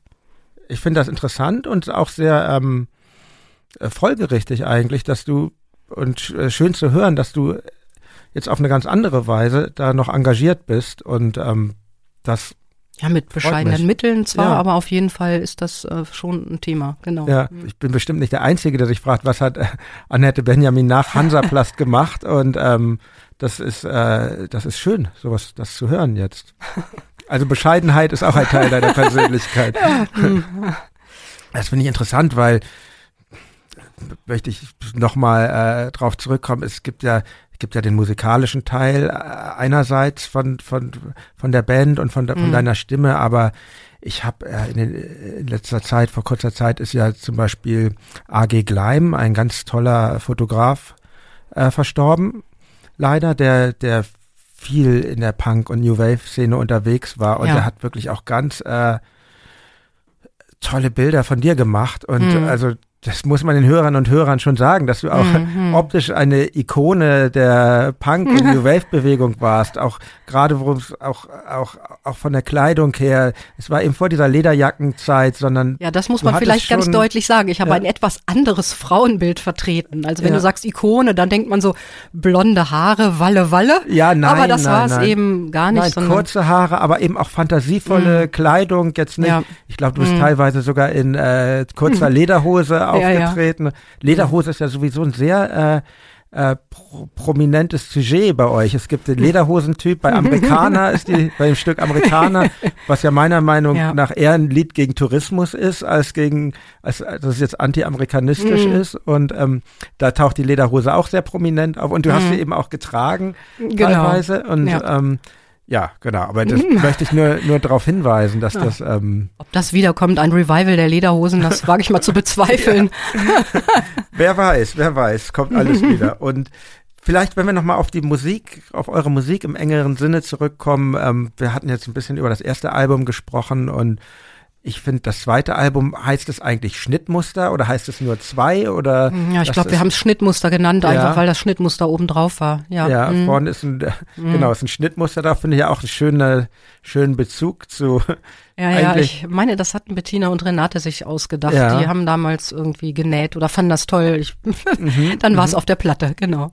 Und das Album fängt an mit einem ganz tollen Lied, wie ich finde, Spielfilm, weil, mhm. weil es eben wirklich weggeht von diesem ganz direkten, äh, jetzt hier irgendwie Frust ja. oder wie ja. jetzt mit Rock'n'Roll Freitag oder auch den, vielleicht nochmal ganz kurz zum ersten Lied, ähm, weil wir über diese Härte der Punkbewegung mhm. sprachen. Ich fand ja auch textlich wurde das irgendwann so limitiert. Mhm. Jede Band hatte mhm. ein Lied gegen den Staat, gegen, ja, ja. gegen die Polizei, gegen die ja. Nazis. Ihr hattet auch ein Lied, was sich mit Polizei auseinandersetzt, aber das hieß Polizeiknüppel und das ist irgendwie was ganz anderes, weil es nämlich auch meiner Meinung nach fantasievoll ist. Der Text versetzt sich in die Perspektive eines Polizeiknüppels und das ist, äh, ich bin ein Polizeiknüppel, ist der Refrain und das ist ähm, ich habe das so männliche Macht und Sex mhm. und Gewalt einfach alles miteinander verknüpft. Ne, über diesen Polizeiknüppel. Es ist nämlich ähm, tatsächlich so, ähm, dass also ich schon Erfahrung mit Gewalt von Polizei hatte mhm. ähm, in der Jugend, in der frühen Jugend, weil wir damals mm, auf Demonstrationen gegen Fahrpreise so mit Wasserwerfer und Tränengas und Polizeiknüppel mhm. eben Erfahrung gemacht haben. Aber inzwischen hat sich eben meine Einschätzung von Bedrohung tatsächlich auch geändert. Also mhm. für mich ist nicht die Polizei die Bedrohung, ganz sicher nicht. Ich finde, die machen ihren Job. Und ähm, die Bedrohung kommt für mich eher von rechts. Also die Bedrohung praktisch, dass, dass wir nicht mehr sicher sein können, also dass wir unsere Demokratie verteidigen müssen. Mhm. Das ist sozusagen für mich heute die Bedrohung, dass die Polizisten eben vor Synagogen zum Beispiel stehen und Einrichtungen schützen müssen. Ja, dass sie uns schützen vor Extremisten, ob nun ganz rechts oder ganz links, aber in, äh, insbesondere eben vor dieser Stimmung in der Gesellschaft, ähm, was äh, rechte Gewalt angeht. Da ist, sind blinde Flecken, aber wahrscheinlich nicht nur bei der Polizei, sondern überall in der Gesellschaft. Das ist nämlich schon viel mehr wieder im Mainstream angekommen, als man so denkt. Ne? Das war damals der Polizeiknüppel, aber das möchte ich doch eben deutlich sagen, dass sich da meine Einstellung schon geändert mhm. hat. Und hättest du dir das damals träumen lassen? Du hast ja angedeutet, damals hat man, wurde man noch von wahrscheinlich Leuten, die noch damals Nazis waren, irgendwie beschimpft als Punk und dass sowas heute, dass mhm. sowas nochmal so äh, massiv äh, wiederkommt, also dass ja eigentlich, man kann sagen, eine mittlerweile in weiten Teilen rechtsextreme äh, Partei im, in unserem Bundestag sitzt. Ich hätte es nicht gedacht. Also vorher war das ja so, dass in der Regierung viele ehemalige Nationalsozialisten saßen, weiß nicht, jetzt fällt mir irgendwie ein, dieser Filbinger, mhm. so ein NS-Marinerichter. Ähm, Oder Globke, der Adenauer Berater und. Also so, ja, mhm. dass man so das Gefühl hatte, durchzogen von, von, von diesem alten nationalistischen, nationalsozialistischen System. Und jetzt wird freiwillig so eine Partei wie die AfD auf demokratischem Wege gewählt. Also wir sind irgendwo alle dafür ja auch mitverantwortlich, wer im Bundestag sitzt. Und äh, da kann man auch nicht einfach sagen, ich bin jetzt links und mir ist das egal und äh, Hauptsache so weggucken und so, sondern ich finde es eigentlich gut, dass die linke Szene jetzt auch so sieht, Mensch, diese, wir müssen ja mit anderen, wir müssen auch gucken, warum ist das so und liegt das vielleicht mitten in uns, diese Verführbarkeit wieder für, für national, nationale Ideologien. Wie werden wir das wieder los? Also das, uh, das ist eine Aufgabe. Das ja. weiß ich auch nicht, ob das so einfach umkehrbar ist, weil man sieht es ja auch im europäischen Ausland. Also um es wieder auf Polizeiknüppel zu bringen, wir müssen Europa und Deutschland eben bewahren und unsere Demokratie total schützen, weil wir sind ein zartes Pflänzchen und wir haben das jetzt gerade mal über 70 Jahre geschafft, keinen Krieg zu haben. Wenn wir das weiter haben wollen, dann müssen wir was dafür tun. Und damit ist dann der Polizeiknüppel auch definitiv abgeschlossen.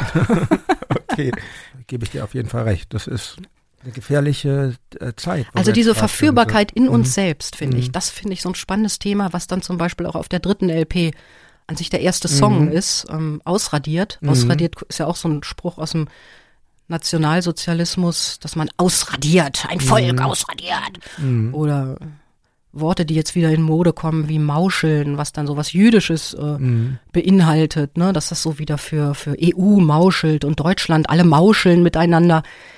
Hey Leute, seid froh und stolz drauf, was ihr jetzt habt und was ihr erreicht habt und kämpft dafür. Das ist das Einzige, was ich da irgendwie entgegensetzen kann. Und macht die Augen auf, ne? Lasst euch nicht durch Sprache korrumpieren wieder.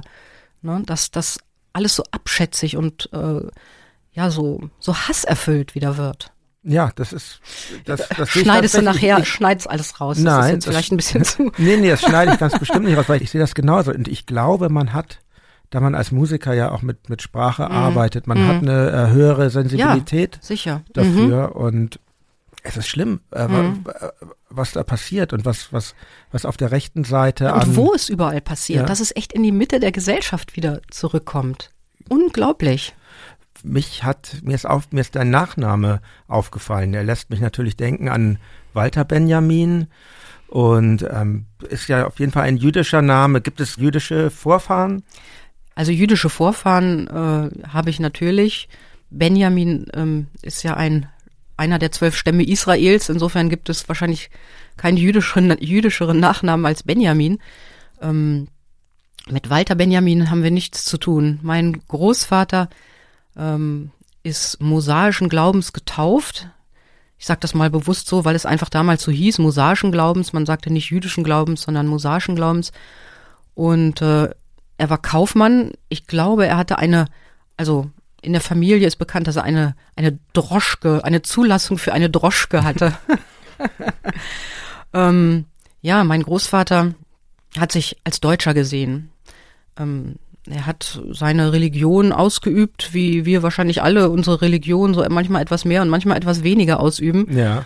Aber in erster Linie war er Deutscher. Und als dann 1933 zum Beispiel der Aria-Paragraph kam, ähm, da hat er, hat ihn das irgendwie erschrocken, aber er hat immer gedacht, also eigentlich mir kann man nichts anhaben. Ich bin Deutscher als jeder Deutscher und wir haben unsere Gesetze und ähm, es wird mir schon nichts passieren. Und in diese Haltung hat er ziemlich lange gehabt.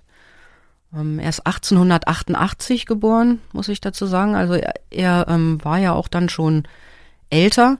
1938 ist er schon 50 gewesen. Mhm. Und ähm, er hat sich dann, als er merkte, dass die Situation für die Juden, und jetzt sag ich auch Juden, ja. immer schlimmer wurde, ähm, hat er sich 1937 von der SS nochmal eine Urkunde ausstellen lassen, ähm, die ihm Tapferkeit bescheinigte in den Kämpfen des Freikorps Niedersachsen. Das lässt darauf schließen, dass mein Großvater stramm national war. Ja, und wiederum sich in Deutschland sicher fühlte, weil er wusste, es gibt Gesetze und man hat sich an die Gesetze zu halten und dann wird einem auch schon nichts passieren. Gut, 1938 ist er verhaftet worden, also hat ihm die Urkunde ein Jahr genützt. Ja. Ähm, 1938 ist er hier ins KZ Sachsenhausen gekommen, hier in Berlin, also da Lenitzschleuse da raus, da oben. Genau, vor den Toren Berlins. Vor den ja. Toren Berlins, genau. Und ähm, dann musste er im Prinzip seinen Namen, seine Persönlichkeit abgeben. Er hat dann seinen Stern bekommen. Da wurden ja die äh, in Sachsenhausen die Häftlinge kategorisiert, also jeder trug da einen Stern mit hatte verschiedene Abzeichen, verschiedene Farben und ähm, jetzt überlege ich gerade, was ich noch zu, zu der Familie meines Großvaters sage. Er ist dann, also er hatte einen Sohn, das war mein Vater und die Ehe wurde aber geschieden. Also er ist da ganz allein in dieses Lager gekommen. Was mit meinem Vater geschehen ist, weiß ich nicht. Mein Vater hat blonde Haare gehabt und er ist untergetaucht hatte dann aber auch zu meinem Großvater erstmal keinen Kontakt mehr in diesen mhm. Wirren, ähm, auch im Konzentrationslager. Wie alt, wie alt war denn dein Vater in, in der Zeit? Mein Vater ist ähm, 1918 geboren. Mhm, mh. Also ein sehr genau. Junger Mann. Der war noch ein ne? junger Mann, mhm. ja. In Sachsenhausen hat mein Großvater eine Art Arbeit zu erledigen äh, gehabt. Und zwar hat er mit dem Lastwagen Tote weggefahren. Also die, die für das Klinkerwerk arbeiten mussten, um diese groß, um diese neue Stadt zu bauen, Germania. Mhm. Das war ja so ein Projekt von Speer, diese neue Stadt Germania hier genau, vor den Toren Umbau, Berlins genau, zu bauen. Der, was dann, dann aufgrund des Krieges nicht mehr realisiert wurde. Richtig. Und dafür musste eben äh, Klinker geschlagen werden und da war er immer dabei, er hat auch selbst äh, da mitgemacht, aber musste dann eben am Ende des Tages quasi die Kranken und Toten abtransportieren. Mhm. Und das wissen wir so genau, weil er ähm, 1939 bis 1940 ein kleines Notizbuch hatte. Und da hat er immer vermerkt, wie viele Tote und wie viele Kranke es gegeben hat und wie es ihm selbst auch ging oder wie mhm. die klimatischen Verhältnisse waren. Also das äh, zum Beispiel im Januar 1940, ähm, das ist das eben Schnee im Schneesturm, dass sie da gestanden mhm. haben und gefroren haben. Und mein Großvater hatte einen Bruder, Henry Benjamin, der in Amerika gelebt hat und das muss er wohl gesagt haben, als er ins Lager gekommen ist. Und dieser Henry Benjamin hat angeboten, Devisen zu schicken. Und ähm, das, äh, nationalsozialistische System hat sich darauf eingelassen. Das ist wohl bei mehreren in diesem Lager auch so, oder war ist speziell in Sachsenhausen so gewesen. Also das Regime brauchte Devisen und der Bruder meines Großvaters hatte das und dann ist ein sogenannter Freikauf vereinbart worden. Mhm. Dieser Freikauf fand dann 1940 statt und nach zwei Jahren Konzentrationslager ist er dann im Januar 1940 entlassen worden und ähm, von Berlin schnell nach Hannover gefahren, weil er musste dann Deutschland innerhalb von 14 Tagen verlassen. Mhm. Also die Juden, die durften nicht da bleiben, sondern die mussten dann trotzdem ja irgendwie weg. Und dann hat er sich ein Visum geholt für Shanghai. Das wäre jetzt alles eine lange Geschichte, das ähm, sprengt jetzt vielleicht auch den Rahmen. Ich, also wir haben ja im Rahmen dieses Podcasts Gott sei Dank keine Begrenzung wie jetzt in irgendwelchen strengeren Formaten und ich bin jetzt, also ich finde die Geschichte sehr berührend und ich bin durchaus der Meinung, wir sollten uns die Zeit nehmen. ja, ähm, die Zeit insofern zu sagen, dass die jüdische Gemeinde ihm dann in Hannover geholfen hat oder die jüdischen Gemeinden untereinander, die es noch gab, irgendwie im Austausch standen. Das musste dann alles so mehr oder minder heimlich passieren.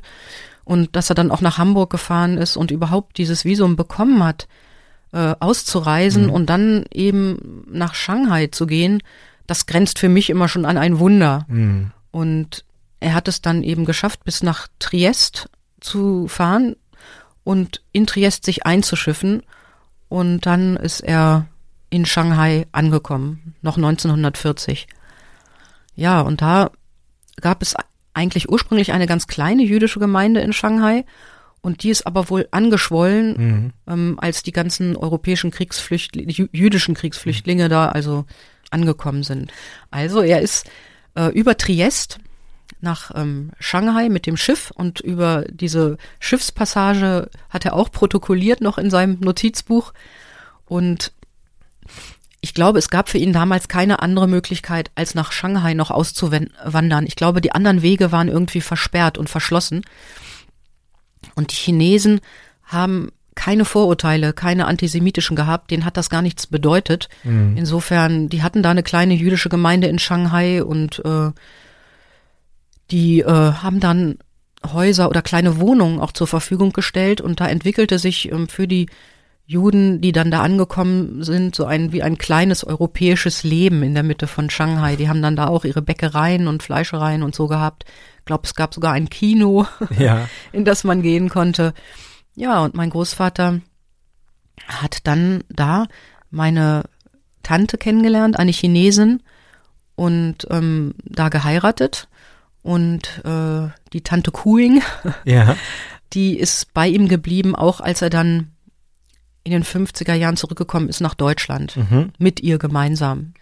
Ja, und äh, das Interessante ist, als sie dann in Deutschland waren, er hatte also noch nach dem Krieg, ist er noch etwas in Shanghai geblieben, weil er als Fahrer für die Amerikaner gearbeitet hat.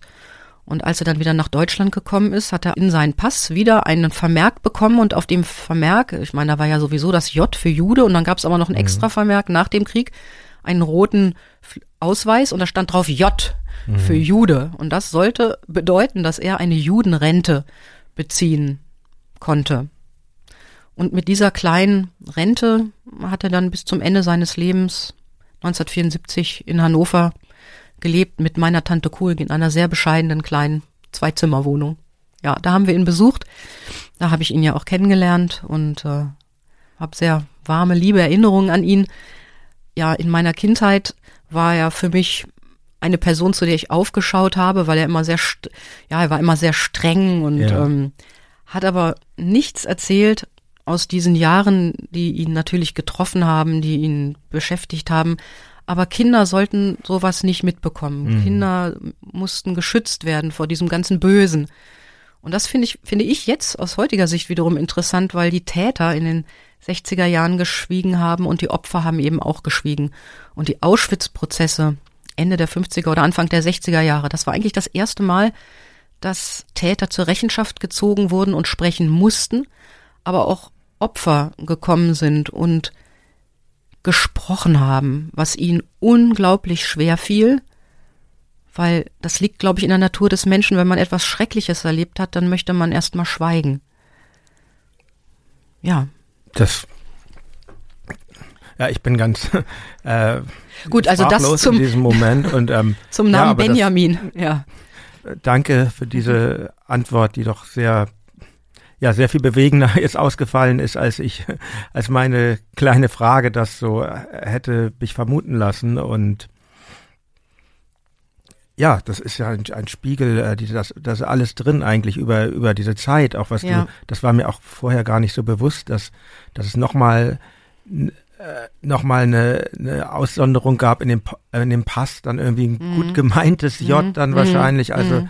daran sieht man auch, würde ich jetzt sagen, äh, von meinem Empfinden her, wie, wie wenig dieses Unrecht, äh, was, was, was den Menschen damals geschahen ist im Dritten Reich, überhaupt dem Großteil der Bevölkerung überhaupt äh, im Bewusstsein war oder ja. sie es im Bewusstsein haben wollten, mhm. weil das, das ja wurde einfach, einfach in den 60ern oder sagen wir mal die 50er, in denen ich noch nicht auf der Welt war, aber mhm. es wurde einfach ja totgeschwiegen.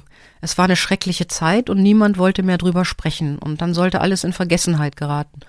Und da bin ich doch sehr froh, dass viele Dinge jetzt so zur Sprache gebracht werden und wieder ja durch die Gedenkstätten, durch viele Menschen, die sich ehrenamtlich auch um äh, Geschichte kümmern, dass das äh, dass das klar ist, dass das mit unserer deutschen Geschichte ganz fest verwoben ist.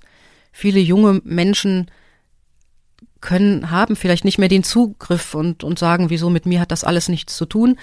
Aber es hat eben doch ganz viel mit uns zu tun. Es ist, es lebt in, in unserer Geschichte, in unser, bei unseren Eltern, bei unseren Großeltern. Also jeder, der Familie hat, kann bestimmt Geschichten erzählen. Und ähm, gibt uns die Verantwortung für die Zukunft. Wir müssen einfach schauen, dass, ja, jetzt höre ich mich wieder so ganz an wie eine ältere Dame, aber sowas darf nicht wieder passieren. Ich kann das voll unterschreiben und mhm. dieser Tage ist es ja leider so, dass äh, der Versuch unternommen wird, einen Schlussstrich unter die Geschichte zu machen von mhm von der von der rechten Seite und ich bin auch der Meinung, dass es ganz wichtig, ja. wichtig ist, sich dagegen wichtig, zur Wehr zu setzen. Du, weißt du, wichtig ist auch zu, zu sagen, ähm, interessanterweise sind ja auf dem Schulhof meiner, also meiner jüngsten Tochter, da wird gesagt als Schimpfwort du Jude. Ne? Mhm. Das ist wieder ganz aktuell. Und ähm, wenn man dann nachfragt, dann wissen die Ju Jugendlichen oft gar nicht, was es bedeutet. Die sagen, ach doch, Jude heißt Opfer.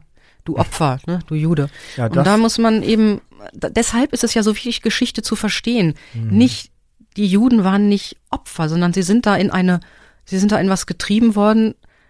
Sie, sie haben gar nicht geglaubt, dass das überhaupt passieren kann in einer aufgeklärten, in humanistischer Tradition verankerte, in, in so einem Deutschland, dass sowas überhaupt passieren kann. Das hätten sie, hätten sie überhaupt gar nicht gedacht, ja. Und ähm, sie, und es gab immer welche, die auch dann natürlich ähm, versucht haben, das zu verändern. Also es gab immer auch jüdischen Widerstand. Das möchte ich mal ganz deutlich sagen. Und ähm, also dieses Du Opfer, das ist, zeigt im Grunde wieder diese Verrohung der Sprache, die einsetzt und die man auch sehr gut bei der AfD beobachten kann.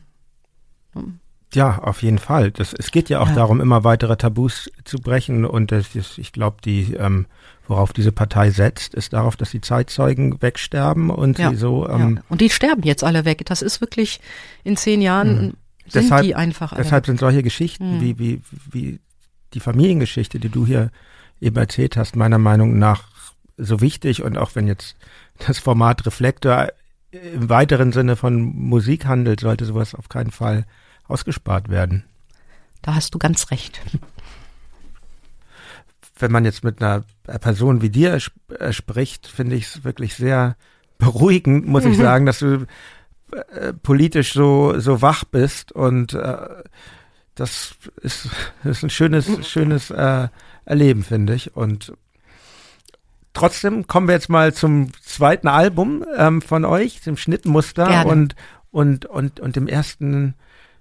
Also mir ging das so gleich beim ersten Song Spielfilm hm. wird man in eigentlich in eine ganz andere äh, Welt geschleudert, als es noch beim ersten Album war. Hm. Es ist es ist viel offener, viel freier und hm. es hm. lässt lässt einen sanfter irgendwie. Es gibt einem ja.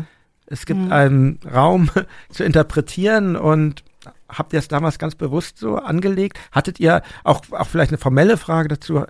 Als Teil, hattet ihr auch mehr Zeit im Studio? Das erste Album ist ja sehr schnell in vier so. Tagen aufgenommen. Ja, also wir haben eigentlich die Songs immer vorher auf der Bühne vorbereitet mhm. und sind dann ins Studio gegangen. Deshalb ging das immer recht schnell. Wir hatten diese Songs also live immer alle schon drauf. Ich glaube, wir haben keinen einzigen Song, keinen einzigen Song einfach nur so im Studio aufgelegt, obwohl, jetzt wenn ich sage, wir mussten irgendwie noch Platz füllen, glaube ja. ich, auf der zweiten oder dritten. Das war dann irgendwie ja. mit, oh, oh, oh, das stinkt mir so oder mhm, so. Also irgendwie, mhm. das, das merkt man total. Da ist irgendwie mhm. so ein mhm. Füllsong dabei. Ja. Aber ansonsten haben wir die alle erstmal live ausprobiert und deshalb ging es dann relativ schnell, ging es dann schnell ins, im Studio. Jeder hat seine Tonspur aufgenommen oder die Rhythmusinstrumente wurden eben mhm. aufgenommen, dann wurden die Gitarren aufgenommen und dann kam ich als letztes mit dem mhm. Gesang dann da drauf.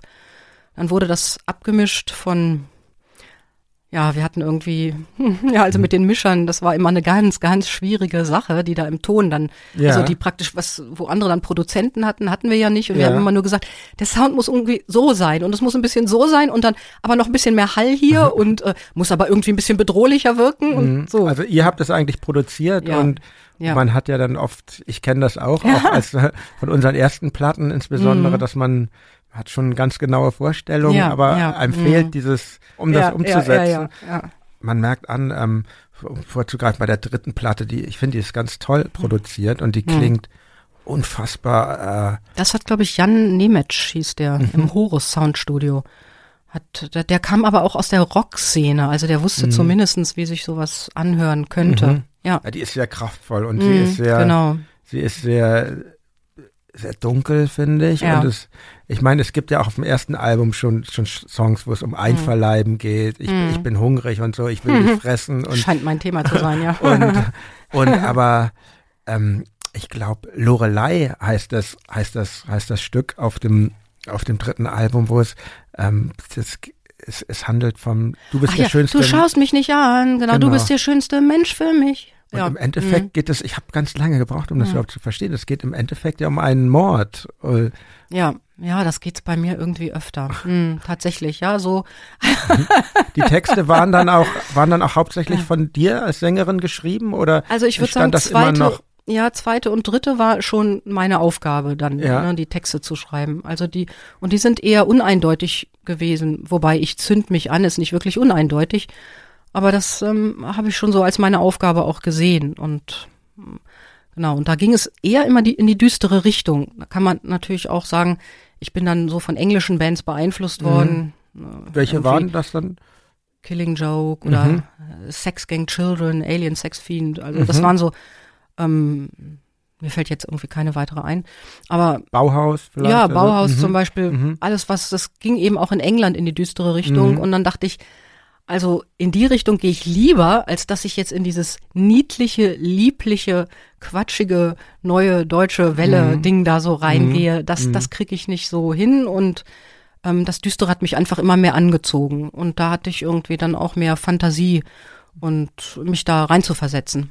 Mhm. Und ähm, hattet ihr denn eigentlich auch Kontakt? Also ich denke bei beim dritten Album insbesondere denke ich auch, finde ich okay, die, die waren jetzt nicht vom Tempo so schnell wie ihr, aber mhm. es gab ja auch noch eine Frauenband aus, aus Hamburg, die in vielen England gewirkt haben, X-mal Deutschland. Ah, hattet, ja. ihr, mhm. hattet ihr zu denen eigentlich auch Kontakt? Gab es? Wir hatten, vielleicht haben wir uns mal auf einem Konzert getroffen, aber wir hatten nicht wirklich Kontakt mhm. zu anderen Bands. Jetzt muss man bedenken, es gab ja auch noch keine sozialen Netzwerke und wir hätten jetzt einen Brief schreiben können oder wir hätten miteinander telefonieren können. Ja. Aber für, für uns in Hannover war ja schon quasi Berlin weit weg. Ja? ja. Und, oder Hamburg. Man musste ja auch durch die Zone. Ne? ja, und Berlin sowieso besonders ja, weit weg, ja. Genau, man musste durch die, durch die Zone, so war's. Ähm, also da ist kein, ist äh, kein jetzt Austausch entstanden. Mhm, mhm. Aber ihr habt, ihr habt sehr viel live gespielt, wenn ich, wenn ich das richtig. Ja, äh, wir sind eigentlich ständig unterwegs mhm, gewesen. Ja, mhm. ja, ja.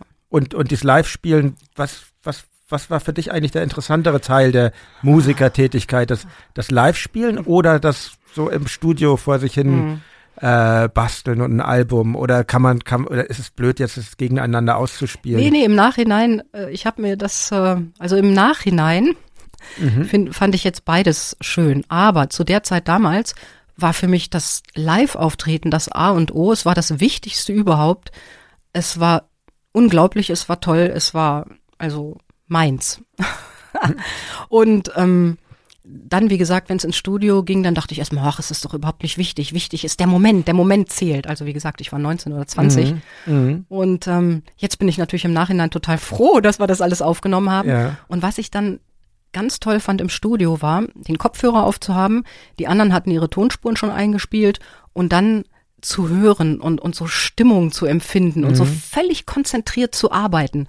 Das fand ich total klasse. Das hat mir dann richtig, richtig, besonders beim dritten Album, richtig, mhm. richtig Spaß gemacht und ich habe es auch genossen. Mhm, mh. Ja, also beides. Ja, ich möchte, ja, ich möchte insbesondere das, das dritte Album möchte ich wirklich den Hörerinnen und Hörern sehr ans Herz legen, weil, also, das, alle eigentlich, ne? Das mhm. erste Album ist toll, das ist einfach ein Statement, ein, also das erste ist klar, das ist, äh, ist der Klassiker. Das ist der Klassiker, so, und, genau. Ähm, das zweite Album markiert vielleicht auch so ein bisschen den Übergang, wie ja. das, wie das oft ja. ist. Mhm. Und das dritte Album ist aber ein ganz äh, mhm. bisschen vergessenes auch Album, mhm. glaube ich, so der mhm. deutschen mhm. Musikgeschichte. Aber es war eine Entwicklung dahin und die hört man eben ganz deutlich. Ne? Und das hat sich dann eben nicht mehr so gut verkauft, aber es war, es war okay. Wir hatten das gemacht, was wir machen wollten, und wir haben uns eben mussten nicht irgendwem gefallen. Ich denke, es war auch musikalisch ein sehr eigener Stil. Also die haben sich schon die Instrumente selbst beigebracht. Mhm. Vielleicht konnten die Gitarristen schon vorher ein bisschen spielen, das weiß ich nicht, aber so Renate und ähm, also die Schlagzeugerin und die Bassistin, mhm. die haben auf jeden Fall praktisch Learning by Doing auch mhm. gemacht. Ne? Dann mhm. sagte die Bassistin hier, ich habe hier ein tolles Riff, das will ich euch mal vorspielen.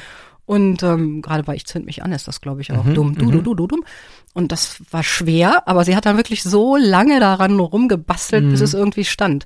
Aber die Musik ist auch dadurch unkonventionell, weil eben dieses typische Rockschema nicht unbedingt immer eingehalten wird, sondern viel auf die Stimme auch dann geachtet ja, wurde, auf die Strophen. Nicht, aber ich meine, es gab ja auch Bands zu der Zeit, das war auch eine bis in unsere Zeit hinein. Dann hört das, glaube ich, irgendwann auf. Es gab ja auch Bands, die sehr dilettantisch waren. Ja. Nehmen wir eine Band wie die aus Berlin hier, die wirklich mhm. auch tollen Edstussis, die mhm. konnten ja nun ganz anders spielen, sage ich mal. Ja, ja, klar. Als, als ihr. Und bei euch ist das ja schon sehr, sehr, also Bettina, ne, heißt eure Schlagzeuger, ja. ist einfach eine ganz tolle Drummerin, ja. finde ich, für mein Empfinden. Ja. Und extrem straight mhm. und, genau, und sehr kraftvoll. Und kraftvoll, genau. Das, mhm ist, glaube ich, auch ganz wichtig, dass man richtig richtig sieht, dass es eben darum ging, diesen Spruch für eine Frau nicht schlecht mm, ganz zu gut, für eine Frau ganz gut. Für eine Frau ja, ganz gut, ja, genau so also. heißt es. Und und diesen diesen dass, dass es darum ging, diesen Spruch zu zu widerlegen und mm. ähm, Nee, wir haben das alle mit großer Ernsthaftigkeit betrieben mhm. und das war unser Ding und wir haben uns gesucht und gefunden. Und als es dann vorbei war, war es eben auch vorbei. Das mhm. war eben dann mit aller Konsequenz, ganz oder gar nicht. Mhm. So. Und wie kann man sich das vorher vorstellen? Wart ihr dann ständig auch im Proberaum oder habt ihr durch, durch, durch die Konzerte eure Routine und eure Professionalität erlangt? Ja, ich würde sagen durch die Konzerte. Mhm. Wir waren natürlich auch im Proberaum, aber wir sind dann beim ersten Markthallenfestival 1979 sind wir wirklich mit, nur mit vielleicht mit fünf, sechs Songs aufgetreten und dann haben wir noch Police and Thieves von den Clash nachgespielt. Mhm. Also wir brauchten, oder Friday on My Mind, mhm. uh, Monday Morning Feels So Bad. Kennst du das? Ja. Um, da, da, da, da, da, von, von wem ist das? Das, ja, das, das genau. gibt es ja sogar mhm. auch von äh, eure Kollegen aus Hamburg abwärts haben das auch Echt? gecovert. Ja, ja, ja, ja genau, das genau, war, das kann sein. Das lag damals ja, in ja, der ja. Luft. Also ne? wir, irgendwie liebten wir alle dieses Lied und dann haben wir das auch gespielt. Mhm. Und ähm, ja, und insofern war es Learning by Doing. Mhm. Genau, mhm. durch die Auftritte sind wir dann besser geworden. Wir haben natürlich auch im Übungsraum, da war man irgend so einem kalten Bunker. Da haben wir uns dann auch ein, zwei Mal getroffen. Ich hatte dann inzwischen Zeit, also alle hatten ihre Jobs erstmal liegen lassen ja. und ich äh, bin dann auch, äh, hab, äh, die Schule verlassen und ähm, hab dann mich eben, bin nach Hannover gezogen und habe mich da dann hm. wirklich also auch eingesetzt. Habt euch voll auf die Band konzentriert. Ja, wir haben uns voll auf die Band ja. konzentriert, genau. Und das, das merkt man der Band auch an, mhm. meiner Meinung mhm. nach, weil ja. es ist ja heute für viele Leute schwierig, sich wirklich ganz für eine Band zu entscheiden. Ist das so. nicht auch ganz schwierig, von einer Band zu leben? So, wenn man, also das musst du mir jetzt sagen, weil. Ja, doch, ist, ist es, aber ja. ähm, durch die Konzerte und auch vor allen Dingen, wenn man jetzt schon, wie wir mit Tokotronic, wenn man mhm. lang in der Band spielt, man hat auch irgendwann den Vorteil, man hat diesen Katalog, man hat viele Platten, die sich, ja. okay, Platten verkaufen sich kaum noch, aber. Ja. ja, das meine ich eben dann.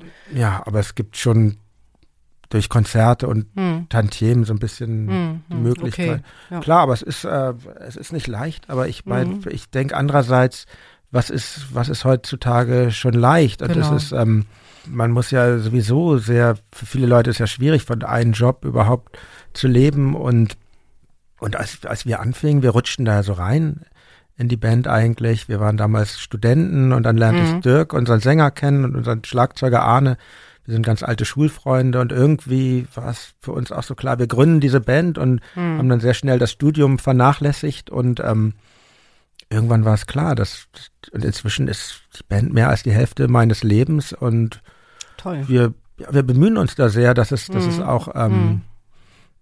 Dass es auch möglich ist, davon zu leben. Ja, ich finde das ganz super, wenn man davon mhm. leben kann und darf. Das war mhm. nämlich damals ja das Problem, mhm. man, man durfte nicht kommerziell sein. Genau, das ist, ich kenne das noch so in den, in den Auswüchsen auch, diese ja, Vorwürfe. Ja, ja. Und da bin ich eigentlich auch ganz froh. Also das mhm. hat sich, finde ich, in der heutigen Zeit ein bisschen verbessert. Wir sprachen ja, vorhin über den Hip-Hop, das ist ja der einzige Fokus, möglichst viel mhm. Geld zu verdienen. Und mhm. aber, aber es ist es gibt eigentlich wenig Leute, die noch so streng sind und das einem zum Vorwurf machen, mm, dass man mm. damit Geld verdient. Das mm. habe ich auch schon immer für Kitsch und Schwachsinn gehalten. Ja. Und ähm, aber ich glaube, dass das für euch, für Bands wie euch sehr belastend war. dass dann irgendwie galt man sehr schnell als kommerziell wahrscheinlich. Genau. Was natürlich im Nachhinein total Blödsinn war, ja. weil wir ja eh independent auch alles ja. produziert und gemacht haben. Also wir waren sicher die letzten, die jetzt in Anführungsstrichen böse kommerziell waren, mhm. aber für Bands in Hannover, äh, ja, war es für einige schwierig, das so zu sehen. Ne? Mhm. Die haben mhm. uns das schon zum Vorwurf gemacht und sind dann mitgereist, auch wieder Markthallenfestival und haben dann gebuht, als wir unseren Auftritt hatten. Wer war haben, das? In, das sage ich, da verrate nach ich all den nicht. Jahren kannst du die doch mal dissen. Nein, inzwischen hat mir jemand von der Band geschrieben und ja. wir verstehen uns ganz gut und sehen mhm. das alles so als Sünden von damals. Aber mhm. ich habe ihm das schon zum Vorwurf mhm. gemacht, habe gesagt, ne, so. Also da war dann eine Fraktion, die, die äh, dann buhte und dann schrien einige ausziehen, ausziehen, ne? Und da habe ich komischerweise mhm. auch auf der Bühne gemerkt, die können mir überhaupt nichts, ne? Mhm. Das mhm. ging mir so vorbei und ich habe dann auch sofort geantwortet und was ja. hast du geantwortet?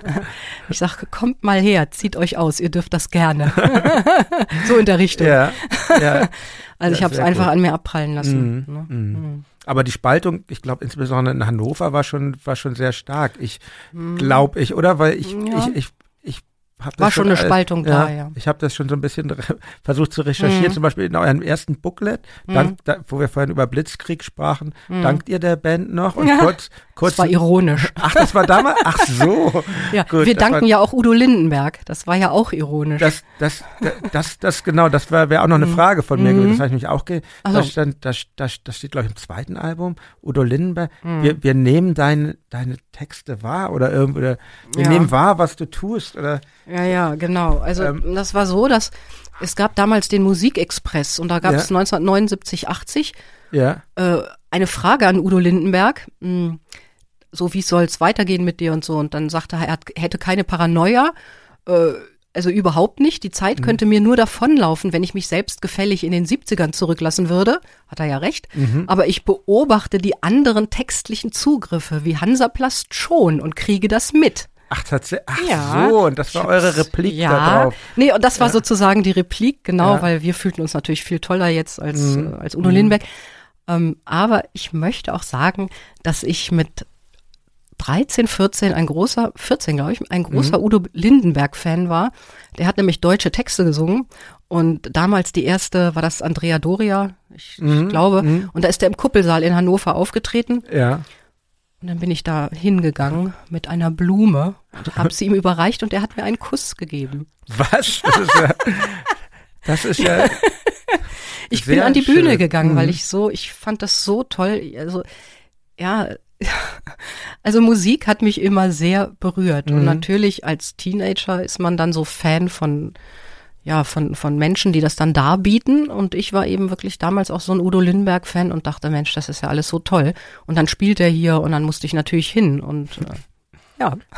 ja. ich, ich bin ja auch der Meinung, dass, ähm, dass diese alten Platten, ich habe die auch mal irgendwann dann hm. für mich entdeckt, die standen teilweise bei meinen Eltern im Plattenschrank, ja. die Sister King Kong und Galaxo Gang und, und diese Scheiben und ähm, das ist schon sehr fantasievoll und, und diese Sprache und vor allen Dingen muss man mhm. ja nun auch sagen, betreffs Emanzipation hat er sich ja auch irgendwie, finde ich, was mhm. nicht unbedingt selbstverständlich ist für einen Mann mhm. dieser mhm. Generation, mhm. sehr deutlich geäußert, so, ja. dass es auch Quatsch ist hier, Jungs und Mädchen, wo, mhm. da gibt's doch keinen Unterschied und ja, ja. Ähm, das ja. Muss man ihm schon zugute halten. Ah, das ist toll. Also ich kannte das dann später nicht mehr, seine ja, Sachen. Es war, ja.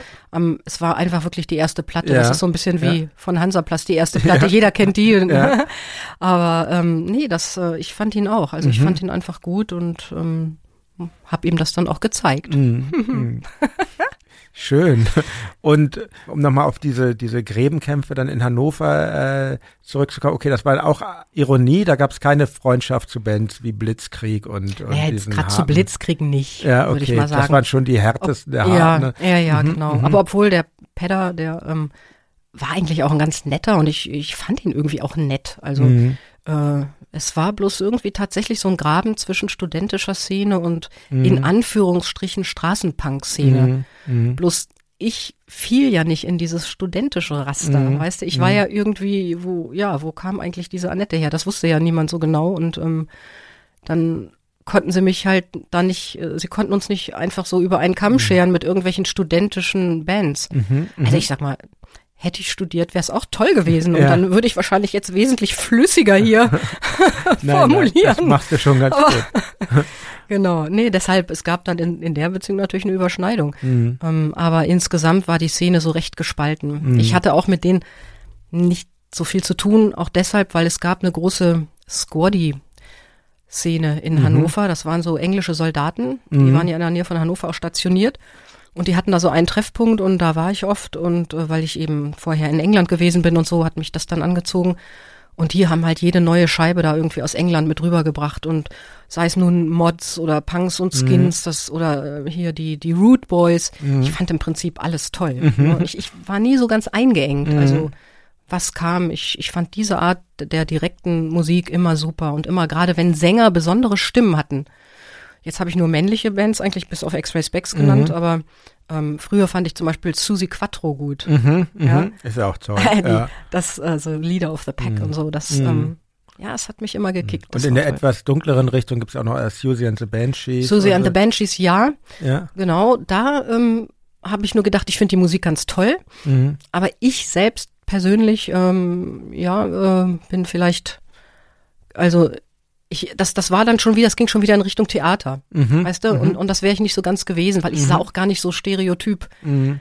aus damals, mhm. so mhm. wie, wie man irgendwie in so einer Szene da auszusehen hatte, alle ganz blass, alle, mm. ach, ich weiß nicht. Ich, Irgendwie ging es so da, ganz dark ja. ging es dann nicht weiter. Mm. Ich habe auch viel zu viel andere Sachen dafür gehört eben. Mhm. Ne? Mhm. Mhm. Und mein Interesse an klassischer Musik war auch immer noch da. Das gab es auch in der Punkzeit, ja, oder? Na klar. Das, ja. das hörst du übrigens auch auf der dritten LP an diesem äh, Gloria in Excelsis Deo. Ja, hm, Das ist aus einer Messe raus. Sacco di Roma, genau, ne? Genau, bei mhm. Sacco di Roma.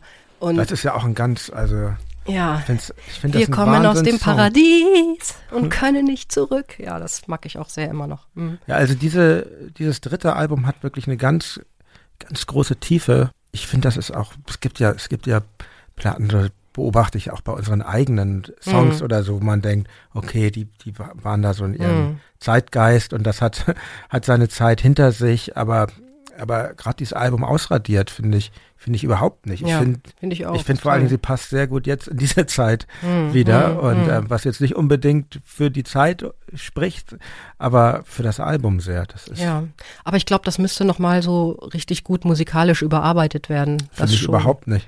Findest du nicht? Nee, ich finde, das Mhm. klingt fantastisch. Hm. Für meinen Geschmack. Ich habe jetzt auch nicht, nicht den, Gesch den Geschmack, der vielleicht jetzt äh, Ja. den irgendwelche Radiosender oder so an, an Musik stellen, aber ich finde, nee, das Ja, nee, müsste also es ist super genau so, wie richtig, es ist. ja. Genau. Das mit dem musikalisch überarbeitet werden, das ist eigentlich Quatsch. Ich meinte was ganz anderes. Also, das ist nämlich so, dass dieses Album gar nicht einfach so mal auf der Bühne nachgespielt werden kann. Das war jetzt äh, eben auch das Problem, als ich aufgetreten bin, da würde, hätte ich schon ganz gerne zum Beispiel ausradiert gespielt. Mhm. Ne? Aber das ist eben nicht, dass du das mal schnell als Punksong auf die Bühne bringen kannst, sondern du brauchst dafür Equipment und Hintergrund und Genauigkeit und so. Also es ist musikalisch anspruchsvoller Mhm. auf jeden Fall als ähm, die anderen Songs der ersten LP zum Mhm. Beispiel gewesen. Aber, aber ihr habt es gespielt. Nee, eben nicht. Also Mhm. die, deshalb habe ich jetzt, als, als ich aufgetreten bin, haben wir eigentlich nur von der, Ach so, du meinst jetzt bei mhm. genau, bei diesen Konzerten jetzt, da haben wir nur aus der ersten und zweiten was rausgenommen, aber eben nicht aus der dritten, weil die musikalisch zu anspruchsvoll quasi war dann. Aber ich meine, es gibt ja auch auf dem ersten Album schon tolle experimentelle Songs. Das hatte ich vorhin vergessen, möchte ich vielleicht auch nochmal drauf zu sprechen kommen. Es gibt ja den Song Was tun, wenn's brennt. Ah Der ja, ist ja genau. vom ersten Ja. Den hast du jetzt, glaube ich, aber irgendwann mal live gespielt. Ja, den habe ich live gespielt, ja. Und ich Ja. finde das wirklich wunderbar, was für Freiheiten ihr euch damals rausgenommen habt, weil, Ja, weil eigentlich wart ihr schon eine Rockband und da, Mhm. da heißt es ja Strophe, Refrain, Strophe, Refrain. genau. Und dieser Song ist ganz anders aufgebaut. Genau, ganz äh, frei eigentlich. und es er nimmt drei unerwartete Wendungen und ja. der, ich glaube, das war auch der erste Song, den ich von euch überhaupt gehört habe. ja. Der ist, glaube ich, auf dem, auf einen dieser Markthallen-Sampler in der Mhm, Live-Version drauf. Ja, das ist das Tolle, wenn man sich diese Freiheiten einfach nehmen kann. Also das gab es damals ja eigentlich noch nicht so, dass in so einer Gedichtform quasi gesprochen wird. Und, und das war irgendwie mir wichtig und ich habe den anderen das vorgestellt und ähm, die fanden es toll und haben dann gesagt, wir verbinden das mit diesem Tanz auf dem Vulkan, Tanz auf dem Vulkan. Mhm. und dann war es auch was, was gut, ne? Aber ich dachte immer, wie werden, das war spannend für mich zu sehen, wie das Publikum reagiert. Und weil alle pogoten ja vorher Ja. wie wild umher und dann wurde es plötzlich ganz still. Ja, Und ich habe dann eben was tun, wenn es brennt. Und das, das war dann so toll. Alles wurde plötzlich so ganz leise. Alle hörten so zu. Das war irgendwie eine super Atmosphäre dann. Ne? Und dann ging es natürlich ab bei Tanz auf dem Vulkan. Hm. das spricht aber auch für dein Charisma oder euer Charisma als Band, aber auch dein Charisma als Sängerin, wenn die Leute dann still werden, weil Mhm. das, ich glaube, gerade zu damaligen Zeiten ist das schon sehr ungewöhnlich Ja. gewesen. Das Ja. ist ja auch bei uns so, wenn wir manchmal jetzt, es gibt ein Lied, was, was, was Dirk einfach mit Gitarre vorträgt und manchmal funktioniert dann sind die Leute ganz ruhig und das ist eine ganz tolle Stimmung, das heißt unwiederbringlich, das handelt vom Tod eines Freundes, das Lied und manchmal funktioniert es aber eben auch nicht so gut, wenn die Okay. Leute irgendwie dann denken, das ist der Moment, wo wir uns jetzt mal an die Bar begeben müssen oder so, dann, also zum Biertresen, das, das ist Es schon, ist aber heute auch schwerer, glaube ich, Mhm. weil es einfach die Musik ja auch viel vielfältiger geworden ist und ja, und die Richtungen nicht mehr so ganz klar sind. Mhm. Und mehr so ineinander verfließen. Ähm, das war damals einfach, da musste man sich ja immer, wenn man zu einem Punkkonzert gegangen ist, musste man sich ja darauf einlassen, dass irgendwas passiert. Ja. War es denn eigentlich auch gefährlich für euch auf der ähm, auf Mhm. der Bühne, weil du meinst, als, dass Bierflaschen als liebevolle Geste geworfen mal so, da wurden? war dann einfach einer besoffen. Äh, Ja, irgendwie waren auch gefährliche Momente dabei. Bettina hatte mir mal irgendwas erzählt, da wollten irgendwelche Leute einen Fisch auf, war denn das, ein Fisch auf die Bühne? Ich glaube, das war in Konstanz oder so. Und dann äh, haben wir uns vor dem Auftritt noch irgendwie Handschuhe besorgt, um diesen, und sind dann mit Handschuhen aufgetreten, um den Fisch abzuwehren, weil das waren halt alles so kleine Ideen. Ich meine, es hat ja auch schon wieder ein, was Kreatives, mhm, mhm. aber ähm, Flog das der war Fisch? eher, ähm, nee, der ist dann irgendwie, glaube ich, nicht geflogen. Oder er flog nicht weit genug, genau, er ist weggeschwommen.